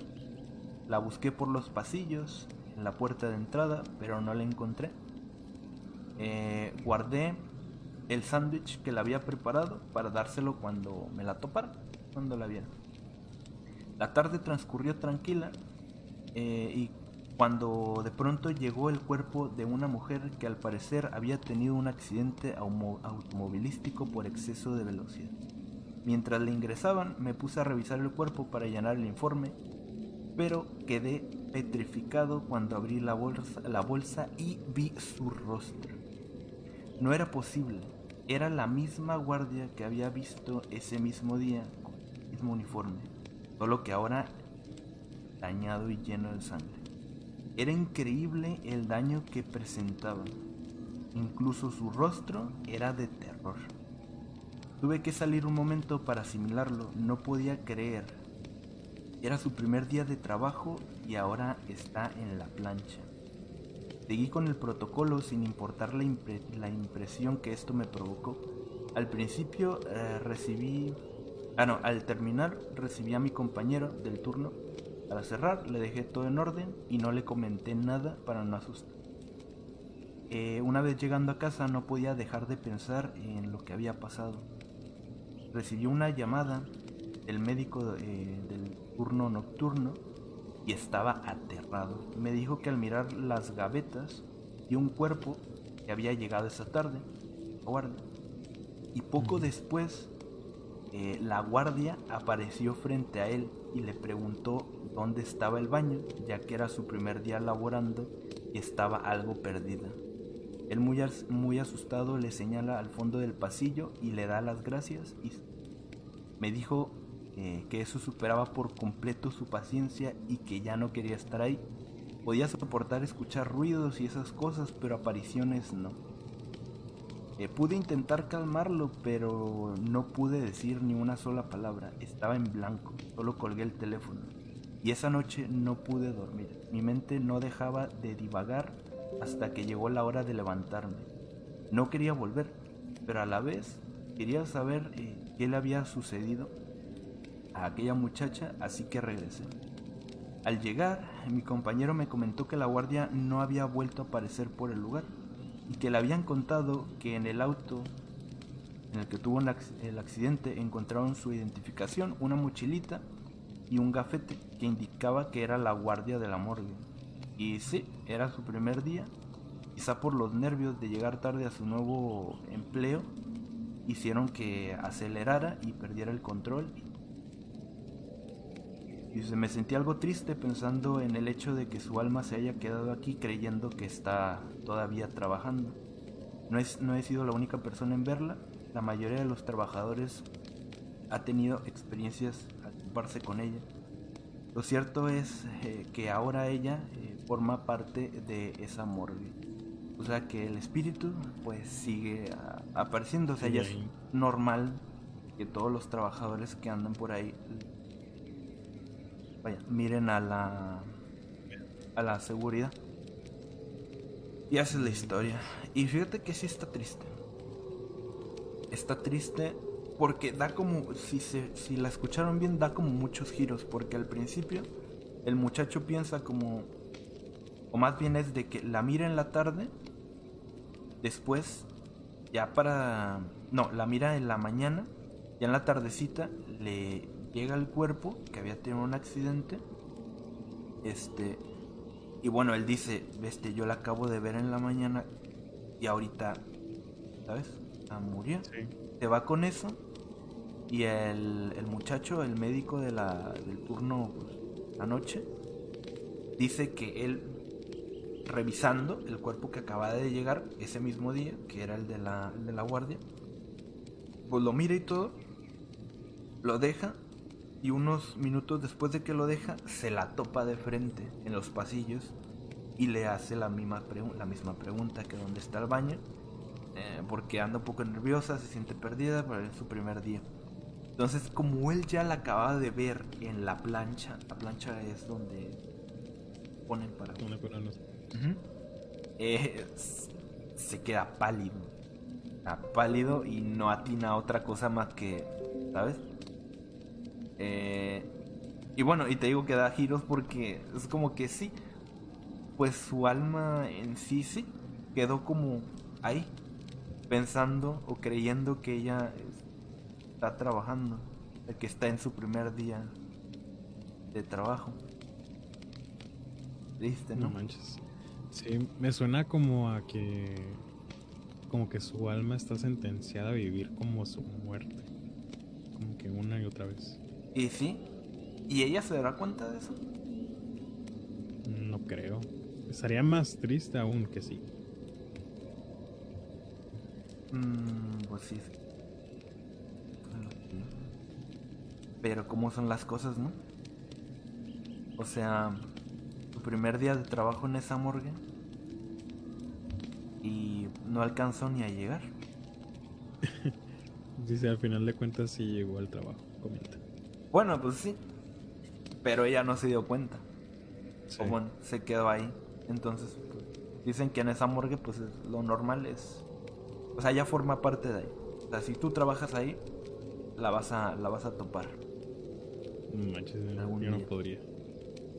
Eso, es lo que decía él, que no sabría, porque algo que no, no apunté aquí, pero dice que al, a los días, él revisando igual un informe, iba caminando, volteando hacia abajo, de repente escucha que le hacen la misma pregunta, que si puede decir dónde está el baño, dice que él voltea a verla, mira, se ven a los ojos y él cae, se desmaya. Esa fue la última vez y como, da, como nota y dejó de que no sabía eh, cuánto tiempo iba a poder eh, aguantar eso, o sea, si se iba a poder acostumbrar a eso. Yo creo que está cañón. Yo no sé si te puedes acostumbrar a eso. Porque, a ver, decirlo por fuera es una cosa. Pero vivirlo. Bueno, pero también. También yo creo que por el tipo de lugar y ambiente. O sea, oh, las personas que trabajan ahí tienen que ser, pues, muy frías. O. No digo como que en, en A ver, sí tienen que ser muy frías por el tipo de ambiente en el que están cierta parte, y, y, por los temas que, que lleva.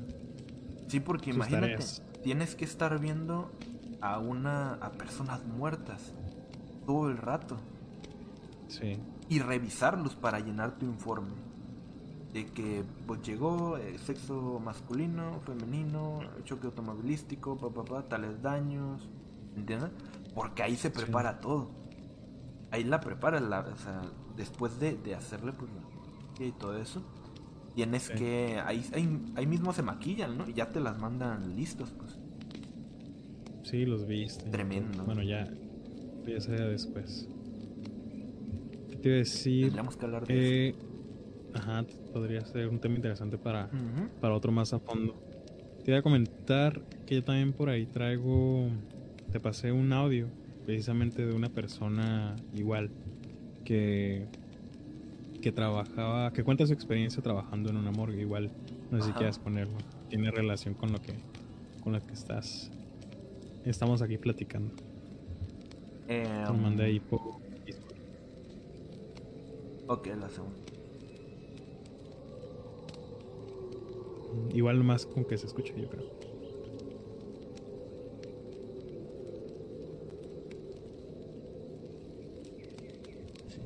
Y me tocaba hacer mis prácticas de turno nocturno en una morgue.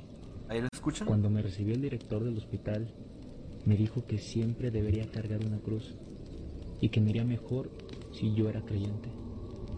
A mí me sacó mucho de onda, pues yo soy escéptico, así que... Díganme si lo escuchan bien. Y en la primera semana que estuve ahí, me dijo mi compañera, arriba de la puerta hay un foco rojo. Cuando lo veas prendido porque un cuerpo se movió, tienes que revisar.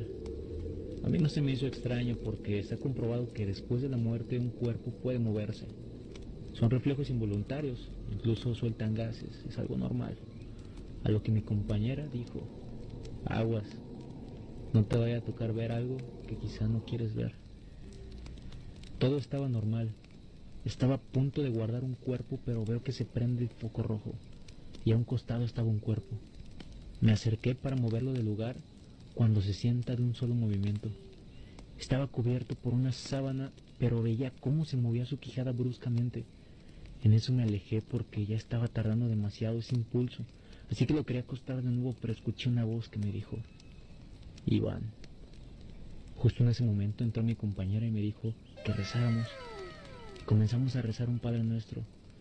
No sabía qué pensar en ese momento. Yo no lo podía creer. Le dije, está vivo. No, ella decía, no es posible porque yo hice la necropsia en la tarde y no estaba vivo. Ahí sentí cómo se me la sangre. ¿Cómo es posible? No lo podía creer. Y notó mi expresión de terror y me dijo, calma, te voy a explicar. Hace varios años, en esta morgue en específico, hay casos de apariciones. Algunos cuerpos hablan, lloran, gritan. Incluso a mí me tocó ver cómo uno se levantó de la plancha y dio dos pasos para después caer al suelo. Ya lo viste tú. Yo seguía sorprendido y ella me dijo que hay una teoría. No sé si creas, pero dice que aquí al lado del hospital vivía una bruja y se sospechaba que ella salaba a los enfermos, pues siempre se metía al hospital y se paraba frente a la cama de un paciente y le decía, vas a morir. Acto seguido, el paciente no pasaba de esa noche en el hospital.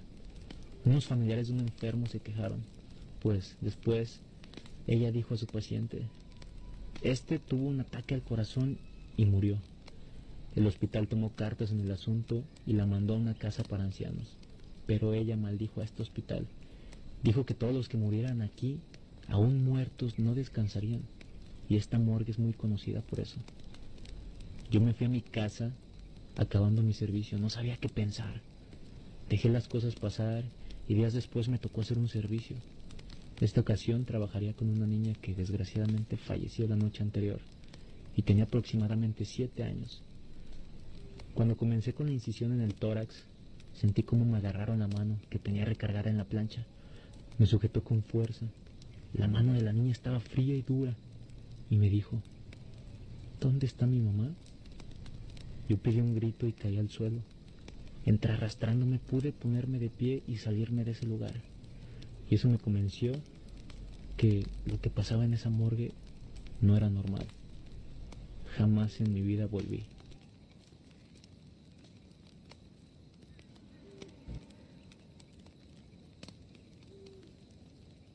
¿eh?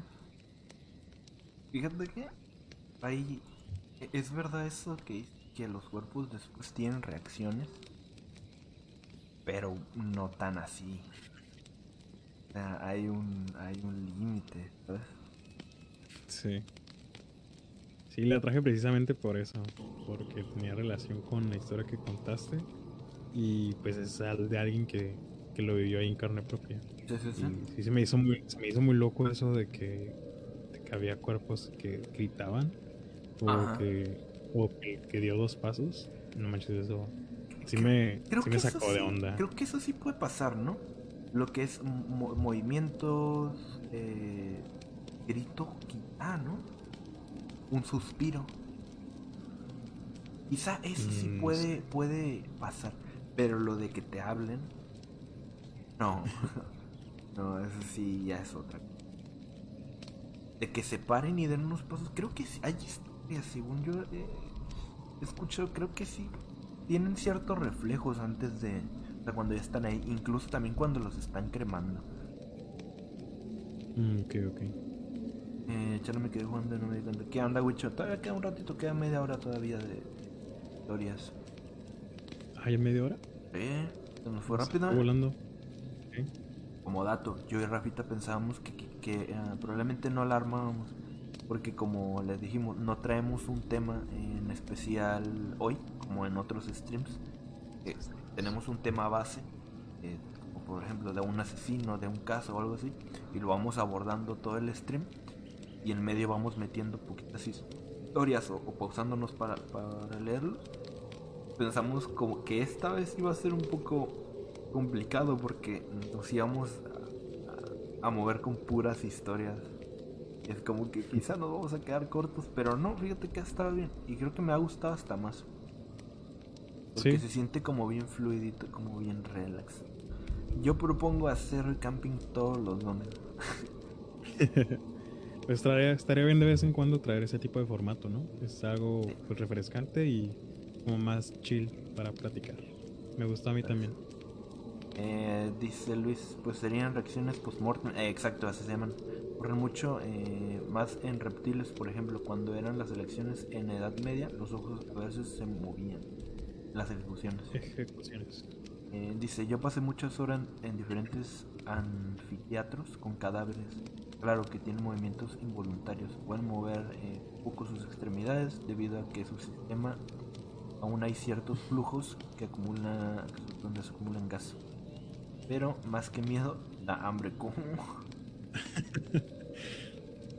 Eh, a un amigo le empezaron a azotar y abrir la y a cerrar la ventana y vio en el espejo había un otro tipo viéndolo.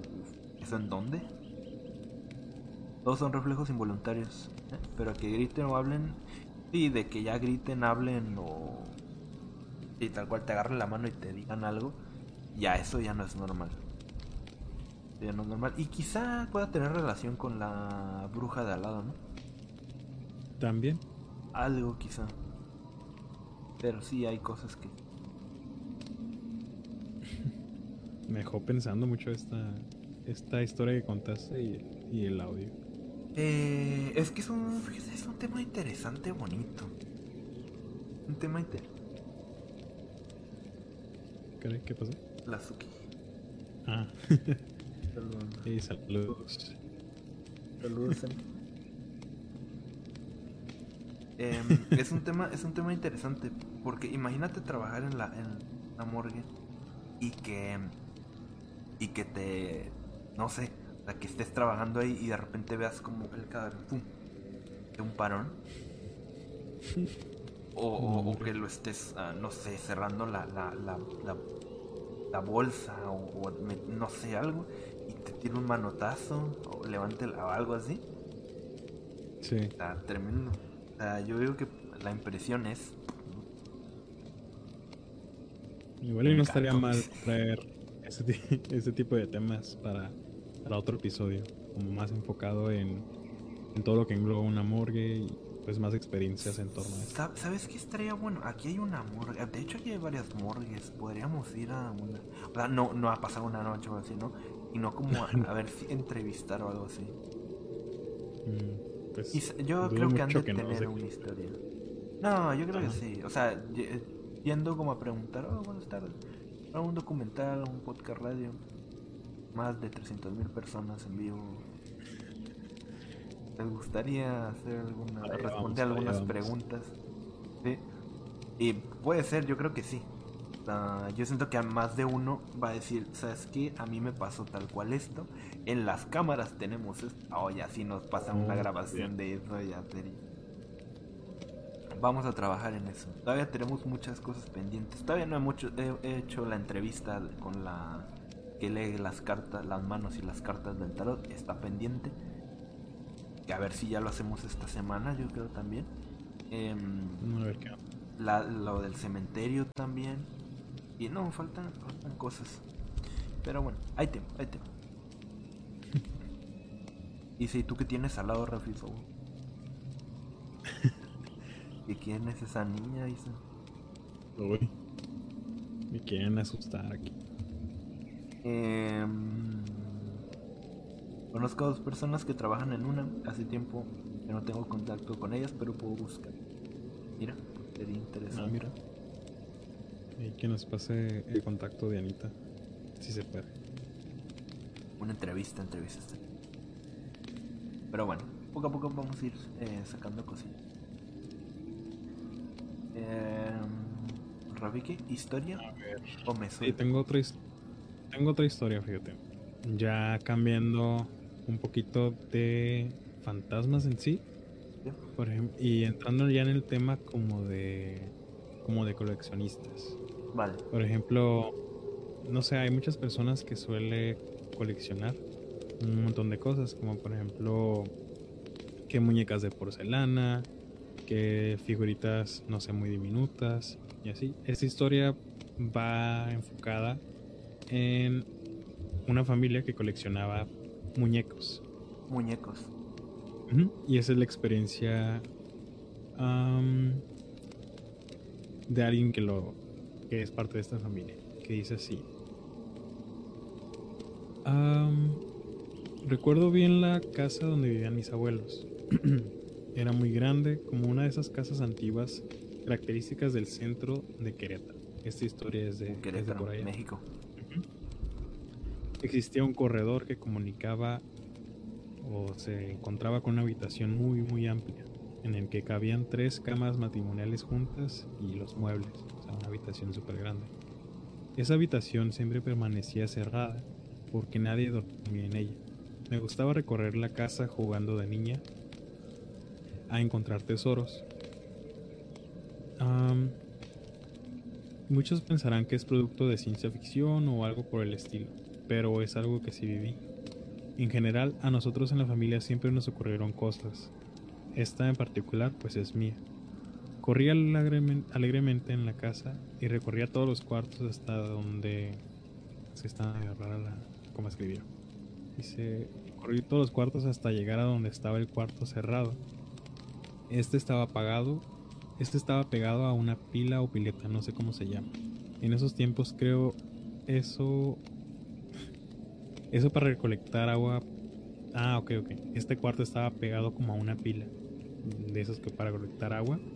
Pileta. Pues era muy. Ajá, pileta muy profunda. Llegué al cuarto y escuché. Escuché niños. Mi curiosidad era muy grande y me acerqué.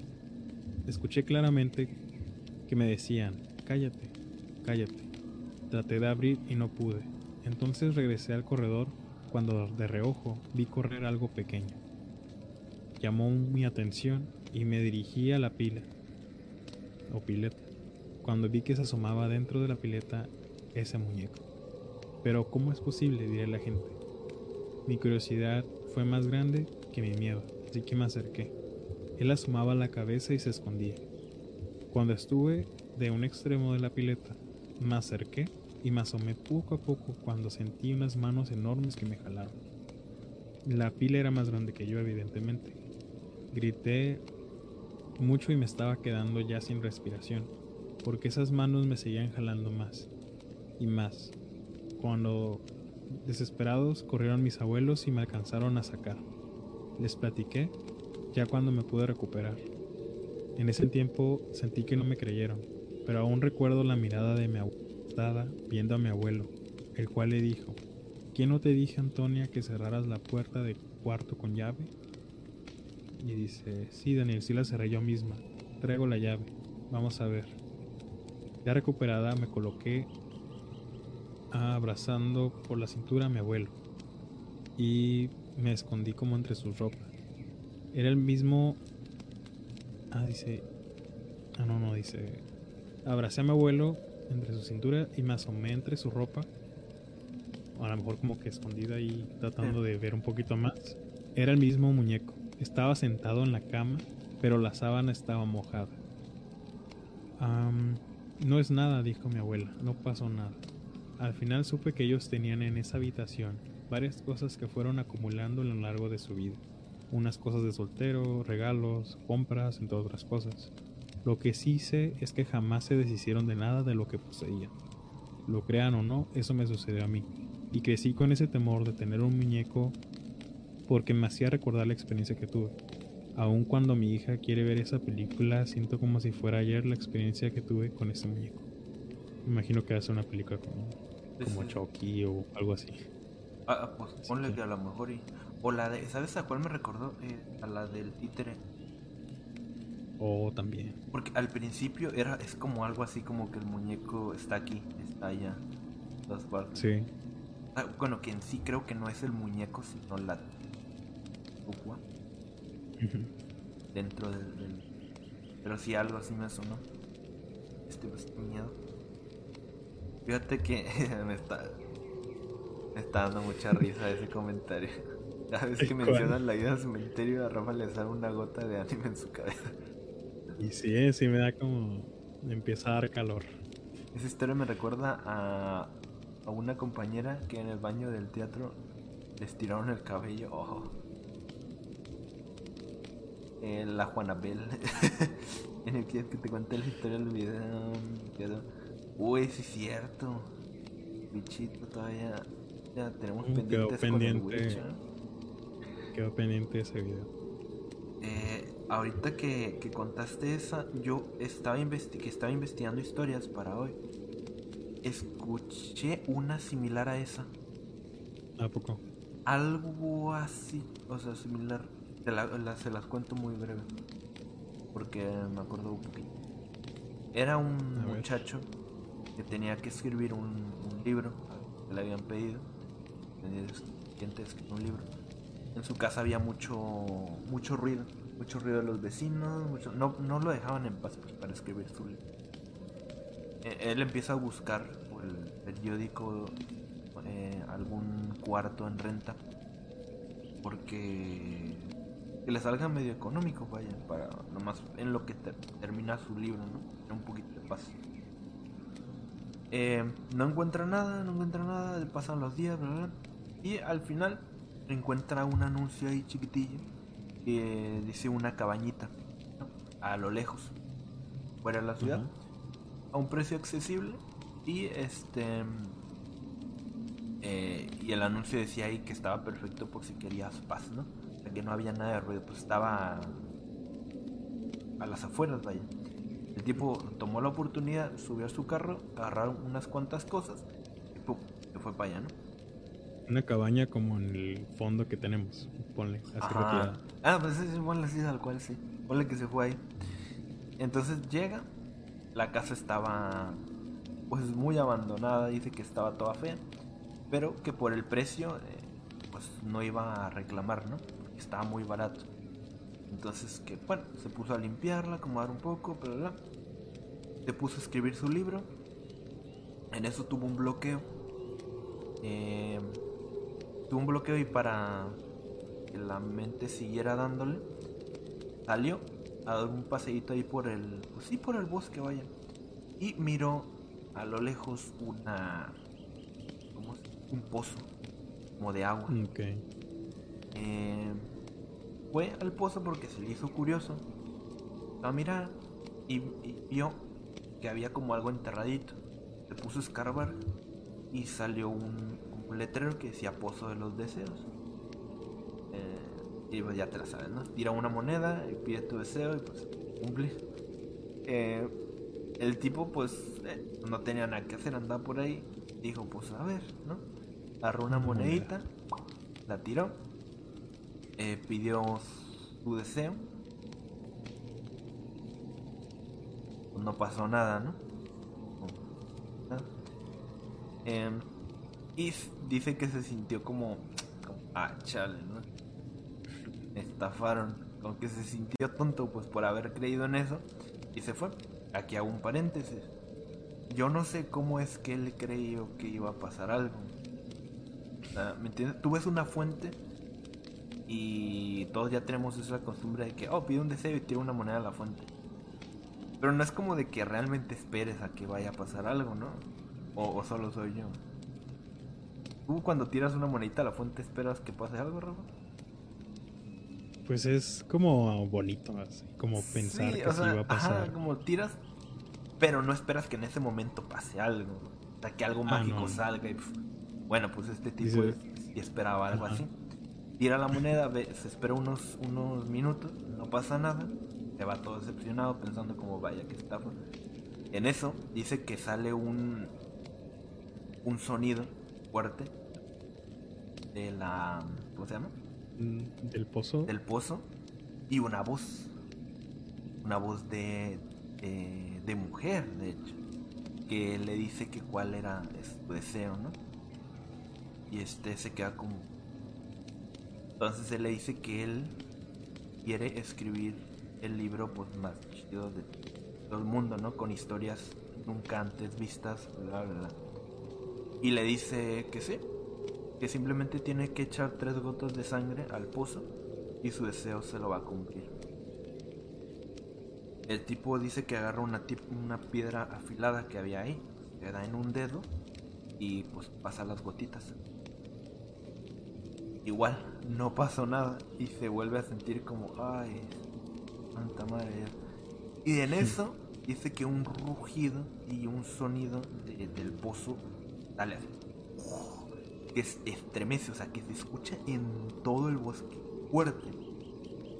Mira al pozo y mira a una figura que va escalando, tratando de salir del pozo, o sea, viene hacia él. Cuando él la mira, dice que se pone, se, se paraliza y cuando él intenta reaccionar para correr, ya lo tenía encima y lo devora. Nada. Mató. Y No. lo devoró, lo devoró. Y lo que restó, pues se lo llevó para el fondo. Se volvió a meter esa cosa. Y dice que pegaba unos chillidos feos. La cosa. Pasa eso. Y al ratito de los minutos salen los pueblerinos de por ahí, los vecinos. Van a la casa. eh, recogen todas las cosas del muchacho. Se las llevan dejan, o sea, digamos que limpian todo y dejan como tal cual estaba y se van. Y se supone que esto eh, era como un plan de ellos porque en el pozo había un demonio que ellos tenían que estar alimentando para que no, o sea, que, que creo que salía cada, cada año, tenían que estar dándole Oh. como una ofrenda para que no se desquitara pues con el pueblito de ahí. Y esa es la historia. Ok. O sea que la renta o la ida a la cabaña Era un como- gancho. Un Era un gancho. cebo, Ajá. Y para que alguien fuera y pues... Mm, eh, no la investigué bien, le digo, esa la miré por encimita, pero ahorita que contaste esa me acordé. Esa no la traigo escrita en nada chido porque esa es lo que me acordé, pero algo sí es.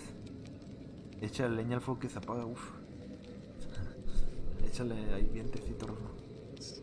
Es infinito el, el fuego de aquí. Eh, oh my god, es tan mexicano, tan mexicano el que... el hacer tranza o... Me imaginé así como a los del pueblo, o no sé, los, los de ahí. Como de, bueno, ahí va otro. Sí, sí, sí. Tal cual, tal cual. Pues sí, es que. Mm, ¿Mm? Sí. Oh, por cierto, em, esa historia que te mandé, la donde fue inspirada la de. La, la, car- la muerte, o ¿cómo se llama? ¿La carreta? No, la carretera de la muerte o algo así. ¿Cómo se llama? O La de las, películas de El Camino hacia el Terror. Camino hacia el terror. Vaya, ¿han visto esas películas? Yo no. Pero las he mirado muy poquito. Las he visto en la tele cuando las pasan po- poquito tiempo. Y se miran muy tétricas. Y de hecho en, gru- en grupos del terror siempre ponen como memes de ellos como que son películas muy de what the fuck. ¿Sabes cómo? No, deberías, deberías verlo, neta. Si Yo creo que me voy a son... aventar una ahorita. La primera.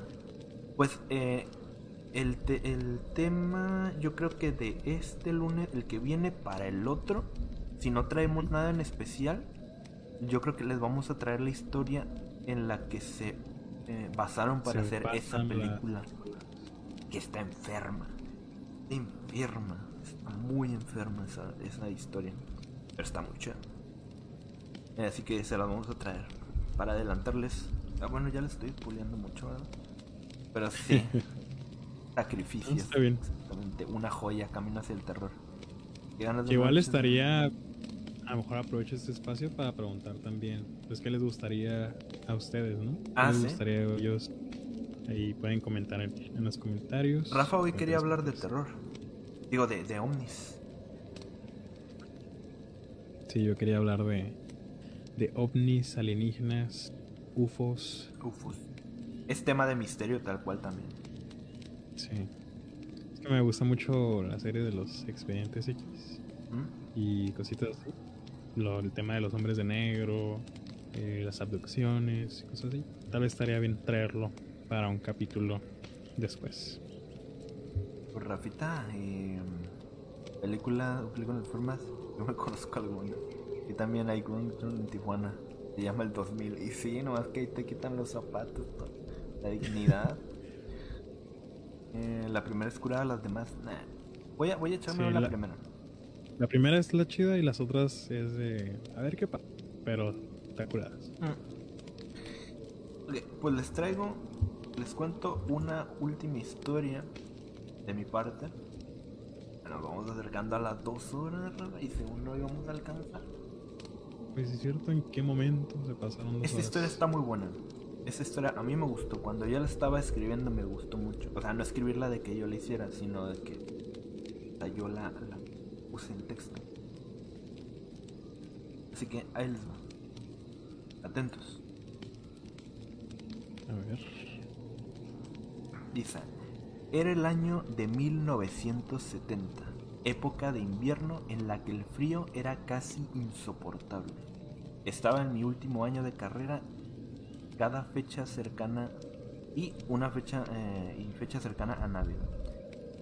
Eh, ah, ajá, cada fecha cercana a Navidad acudía a un orfanato un poco alejado de mi hogar para hacer alguna donación o ser voluntario. Eh, la monja que se encargaba del lugar me dijo que ya no quería hacerse cargo de los niños, estaba muy cansada y que cada vez era más difícil para ella, pues era de edad avanzada, era viejita. Em, ese invierno me ofrecí a ser voluntaria. Comencé en el comedor para ver si alguien ocupaba ayuda. Había muchos niños pequeños con expresiones en su mayoría lúgubres. Parecían no estar conscientes de su situación. Jugaban con piedras y con los hoyos que había en su ropa. Cuando terminé de servir la comida me di cuenta de una niña en el rincón, extrañamente viendo hacia, hacia la pared. Fui a decirles, fui a decirle que ya se sentara a comer, pero me ignoró. Ahí terminó. A la siguiente semana la niña se comportó igual, solo que esta vez me miró y se volteó rápidamente. Los demás niños parecía que no la conocían, pues nadie se acercaba a ella, era como si no existiera para ellos. Me acerqué y le dije, ya es hora de que te sientes a comer, pero me ignoró. Esta vez toqué ligeramente su hombro con mi dedo y ella se sobresaltó y se fue corriendo al cuarto de niñas. Cuando le pregunté a la monja sobre el comportamiento de la niña, me miró extrañada y aseguró no saber de qué hablaba. No pregunté más y dejé pasarlo. Al paso de unos días comencé a ver que nadie le hacía caso y a pensar que quizás solo yo la miraba. Traté de ignorarla, pero era imposible. No podía evitar buscarla con la mirada. Su aspecto no era bueno, le faltaban mechones de pelo, estaba muy sucia, sollozaba y se tallaba la cara bruscamente, y siempre mirando a la pared. Me levanté para ver qué le pasaba y apenas me vio y salió corriendo. Esta vez corrí detrás de ella para saber por qué se comportaba así, si alguien le había, daño, había hecho daño o qué. Corrimos y corrimos hasta que caí de cansancio. Ella se detuvo y volteó hacia mí con un rostro divertido. Estuviéramos jugando. Se agachó y me dijo, gracias por venir hacia mí. Estaba desesperada por poder salir de aquí. Han sido siglos de encierro y hoy cumplo mi condena. Fui sellada en estos muros por 500 años. Era el castigo en mi época por la brujería. Solo necesitaba un cuerpo a quien despojar de su espíritu. Ahora tú tomarás mi lugar. Después de decir eso, ella se levantó y yo no podía decir nada. Estaba en blanco. Solo miraba como el poco pelo que le quedaba se caía y nos prendíamos en llamas los dos. El dolor era insoportable. Yo gritaba y ella reía. Su cuerpo parecía crecer, ella se carcajeaba mientras la, la vida escapaba de mi cuerpo. En un abrir y cerrar de ojos, ella parecía tomar mi cuerpo y yo me desvanecía en la nada. Solo vi cómo se alejaba mientras yo me quedaba atrapado en los muros del orfanato. Bonita, ¿eh? eh muy fantasiosa, pero bonita. A mi parecer. Muy bonita, pero fantasiosa. Eh, ¿Cómo? Si yo estoy aquí, ¿quién es de la pantalla? Es el otro Rafa. Eh, esta, esta historia, les digo, muy fantasiosa, pero me gustó bastante. Está bonita. Y aparte por, por el tema de orfanato, cuidado con los orfanatos. Hace mucho, yo recuerdo que hace bastantes años igual, eh, andábamos buscando casa con mis papás. Y andábamos por un rumbo de allá de Tijuana, pues muy, de hecho muy retirado. Em, donde vendían un, un terreno. Este, nos bajamos para mirar el terreno y había un orfanato ahí. Era una construcción bien grande. Y eh, era un... Es que no sé cómo explicarte. Se miraba como triste el ambiente. Aparte de que el lugar era muy feo. Porque el orfanato casi casi estaba como a la orilla de un barranco. Ok. estaba muy descuidado. Sí, y por las ventanitas chiquitas que parecía cárcel se asomaban niños. Estaba muy tétrico el lugar. Eso fue hace mucho. Ya sabe cómo seguir ahorita, pero... Es... Creepy. Sí, en sí los, los orfanatos, pues por sí solos son, es un lugar muy triste. Y ya con la historia que cuentas, pues sí... O sea, sí es un poco fantasiosa, pero te da un poco a entender de cómo es el ambiente que se vive en ese tipo de lugares. Claro, por los niños, pues. Y de que es un trabajo cansado. Imagínate. Sí. Dice, en México sí se han dado muchos avistamientos, y más en algunos estados de México, sobre lo de ovnis, ¿no? Me imagino. También hay ah, una que se llama The Hills Apes. Uh... es parecido a Caminos del Toro. Esa no la he visto. Me suena, me suena, me suena. A ver, mira, eh, Wicho nos comentó algo, una historia. A ver. Dice, bueno, la historia que yo quiero contar es una que pasó en mi colonia. Estaba de que había un matrimonio, pero desgraciadamente este no estaba muy saludable que digamos, por lo que terminó muy mal, a tal punto que se divorciaron y se terminaron odiando. Un tiempo después, el ex esposo murió y desde esos días en la casa de la señora pasan cosas raras, a tal punto de que una vez el coche de la señora se movió en plena luz del día, y aunque este tuviera el freno de mano, y aunque este tuviera el freno de mano, Enio tiene pruebas de eso. Ah, ok, es un poquito más de contexto del video. Ah, del video, sí.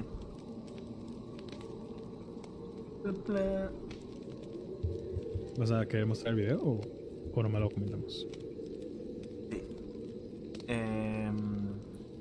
Muestro en lo que tú preparas. Tu... ¿Vas a contar historia? ¿O ya? Eh, todavía tengo historias aquí, así que cuento una por mientras. Llego por el. igual teníamos ahí otro audio, pero yo creo que ya no alcanza a entrar en este, o no sé. ¿Y pues te quieres cerrar con historia o.? Mm, a ver, a ver. Multimedia. La que tengo está media larga. Una cortita y y no, yo tengo una de mina.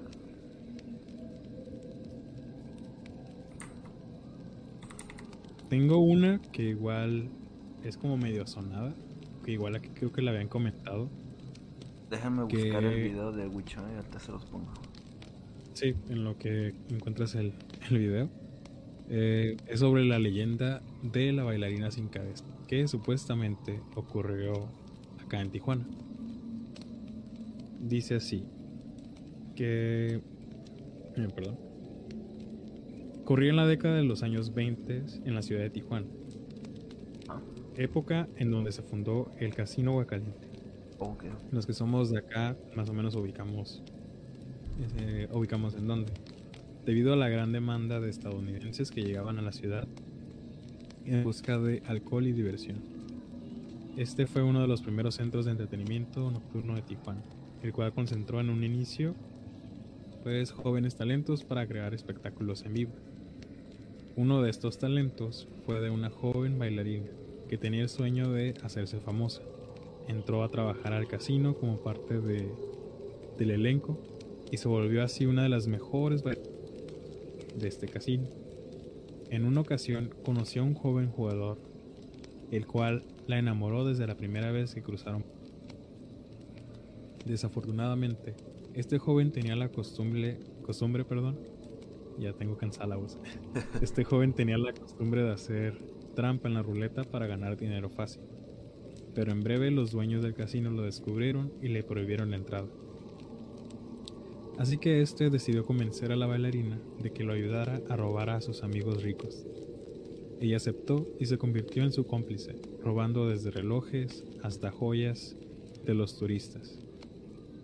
Esta joven en muy poco tiempo logró juntar un montón de dinero y joyas que le entregó a su amado. Se vieron por la noche para ocultar todos estos objetos y evitar que alguien los descubriera. Posteriormente quedaron de encontrarse para repartir estos bienes, pero cuando la bailarina se dirigía al sitio acordado, notó a lo lejos al joven acompañado de otra mujer. Un arranque, en un arranque de celos, la bailarina decidió enterrar el tesoro de las joyas y el dinero en otro sitio para que jamás lo, lo encontrara el hombre. Momentos después, ella llegó a jugar al lugar, perdón, y él ya le estaba esperando, con ansias de tener en sus manos su preciado tesoro. Pero ella le dijo que estaba asegurado y que nunca se lo daría. El joven se enojó y después de una fuerte discusión sacó un cuchillo de su pantalón y degolló a la bailarina. Justo esa noche, la joven tenía que presentar un show en el casino. Algunos aseguran que sí llegó y que fue la atracción principal. No habló con nadie y cuando finalizó se retiró del sitio. Testigos argumentaron que el espíritu de la bailarina fue el que se presentó, presentó aquella noche en el casino. Cabe mencionar que desde aquel suceso, muchos han asegurado ver a una bailarina sin cabeza caminando sin rumbo en donde se ubica el casino. Esa es la leyenda de la bailarina También clásica, sin ¿no? cabeza. Sí, esa también clásica de aquí, de Tijuana. Miren, chicos. El video de- que nos mandó Wicho, dice como 100 capítulos. del video.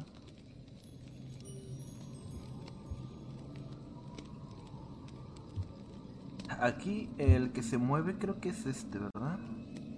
El de el Sí, rojo. el que está Ah, debajo ¿viste? Pues son del tres rojos, ¿no? numerito. El último, ahí va. El último de abajo hacia arriba.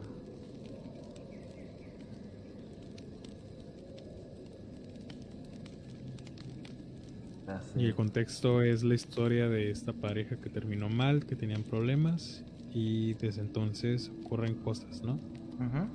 Y este video es de una cámara de seguridad del fraccionamiento donde vive, Exacto. que nos hizo el favor de compartirnos este video. Ese es el que está, el primerito que está hasta arriba. Mira.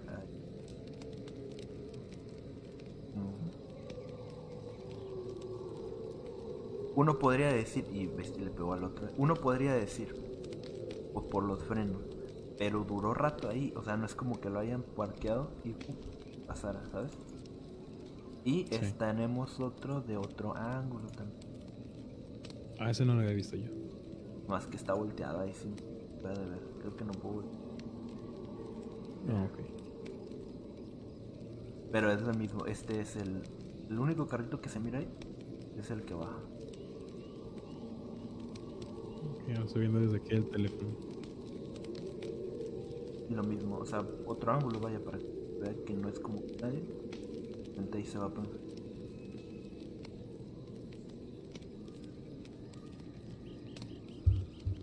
Ahí. Se ve que baja suavecito incluso.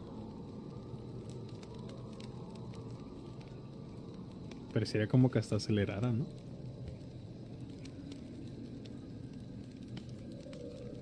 Eh, a ver, llámeme loco, pero yo alcanzo a ver algo ahí. Está muy chiquito ya, ¿no? Ok, déjense los hago grandes, dejen taputado nuestra. Va, Eh, venlo. Em, ¿O sabes? No. Fíjense. Vean atrás del carro. Cuando se empieza a mover. ¿No ven como que algo ahí? Miren, ¿alguien? Pues se va. O soy yo, no, sí se ve algo, ¿no? Atrás del carro cuando... Ahí, mira. Ahí.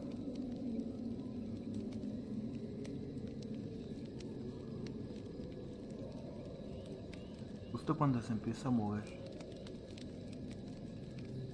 Miren, ahí. Ahí parece que hay como alguien y...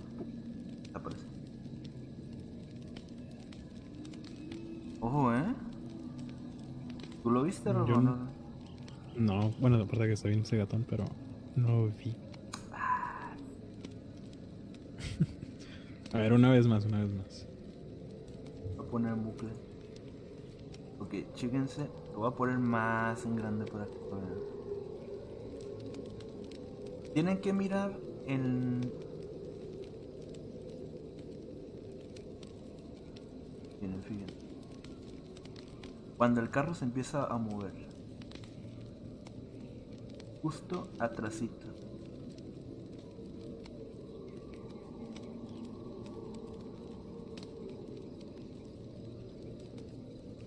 Eh, ahí. Fíjense atrás. ¿Se ve algo? Desaparece. Ok. Ese es el que se ve. Ese es, ese es el que se ve más. Ahí como que se ve algo y de repente es. ah. Miren, pues descubrimos algo, vaya. No, en el, en el otro ángulo no se ve nada porque está como muy lejos. Pero en ese se capta como que algo. Puede igual ser un fallo de cámara, no lo sé. Pero sí se ve como que algo. Eh, lo vamos a subir igual a la página ahí para que ustedes lo analicen y lo miren. Y le vamos a hacer un zoom a esa parte. Sí, estaría bien para verlo más en grande y no volteado. Ahí se los vamos a acomodar para que ustedes lo miren. Dice Wicho, se la vencha, ya no quiero vivir aquí. en el Eh, fraccionamiento. Y pues nada. ¿Qué onda, Rafa? Pues nada. Es hora de vivir. Oye, ya es hora de pagar el stream. Ya son 2 horas 13 minutos. Entonces, Lo que parecía complicado para mí, para Rafa, se hizo. Pero la verdad me lo pasé muy bien. Yo creo De que hecho, hasta nos, tema. hasta nos nos historias. A mí me sobró, me sobraron, me sobró una historia. Pero Sí, nomás igual las guardo para, para después. Bueno, una historia y la mía personal, que al final no la conté. La sigues, la sigues postergando. La sigo postergando. Eso. Pero pues bueno, señores. ¿Algo que añadir, señores? Tú, Rafita. Mm, pues nada, me gustó mucho esta dinámica que tuvimos hoy. Ver un poquito, prestar un poco de atención más a los comentarios y, lo que estuvieron comentando. Y estaría bien traer, como dije hace rato, esta, ese tipo de capítulos de vez en cuando para salirnos un poco de los casos y, y un poco de la estructura. Y es un poco refrescante el, el tener aquí a la, a la audiencia que son ustedes, ahí comentando y opinando, reaccionando. Así que me gustó bastante. Sí, porque es y más me relajado. dieron miedo las historias, sí. Es, es más relajado porque en- digamos que en el otro formato es estudiar el tema. Es como que como que estarlo siguiendo y no sé, como que nos pone un poquito más nerviosos. Creo. al Ándale, es eso. Es como no sonar, o sea, como es mucha información, nos da nervio como equivocarnos tal vez, ¿no? Ah, sí, sí. Y como estas son historias, pues, y es más que nada plática, porque fue más que nada plática. Sí. O sea, estar ahí, ¿sabes? Ya contando alguna historia, pero plática pura. Y estar leyendo y todo eso, se sintió mejor. Bonito. Así que sí, probablemente estemos trayendo más seguido este, este formato. Está bonito. Formato. Así que eh, este bello fondo, a ver hasta cuándo lo volvemos a ver. y este sonidito ASMR. Bien. Ándale. Están pues- diciendo aquí en los comentarios que les agrada los temas de los ovnis. Tal vez podríamos traer también alguno de esos. ¿Podemos traer algún tema así? Más adelantito. Sí. Dice Mina, dice Mina, si toman el tema de ovnis, cheque el juego de Collat. K... Ay, uy, se. Ajá. Inspirado en un caso real. Ah, que se inspiraron en un caso real. Ah, mira, vamos a ver eso. Hay que jugarlo. Eh, de ovnis, teorías conspirativas que toman lugar en una así. ¿Cómo hacer? Entonces, pues, bueno, vamos a ir trayendo temitas variados también. Los short stories estuvieron suaves. Estuvieron nice, ¿verdad? Eh, vamos a seguir trayendo este formato, ténganlo por seguro, porque si nos gustó, estuvo bonito. Pues de vez en cuando hace, hace bien cambiar. Sí, está bien. Así que, pues bueno, señores, nosotros los dejamos. Muchos thank yous por andar por aquí. Espero eh, les haya gustado mucho el stream, se lo hayan pasado de chido, que hayan asustado un buen ratito. Nosotros los vemos hasta el siguiente, El siguiente lunes con, si se puede, lo de la ida al cementerio. El Recuerden lunes que prendemos en el cementerio. De repente nomás van a ver que prendemos y nosotros así, el teléfono. Hola. con, con los mocos así de Sí. lo de la bruja de Ajá. Blair. y ya por último, recuerden que nos pueden encontrar en redes, en YouTube, en TikTok, pues aquí por Facebook obviamente, como Moquita Terror. Recuerden que en TikTok estamos subiendo eh, seguido mini historias también junto a dibujos que hace aquí Enio. Así que les agradeceríamos bastante si los ven, ahí dan su like o lo comparten. Y pues nada, un gusto estar aquí en una misión más de Moquita Terror. Saludos a todos y que tengan muchas, muchas pesadillas. Nos vemos, bandita. Descansen. Reyes Glenn, muchas gracias por ese, ese like. Like. Hasta tarde, mi padre. Adiós. Gracias.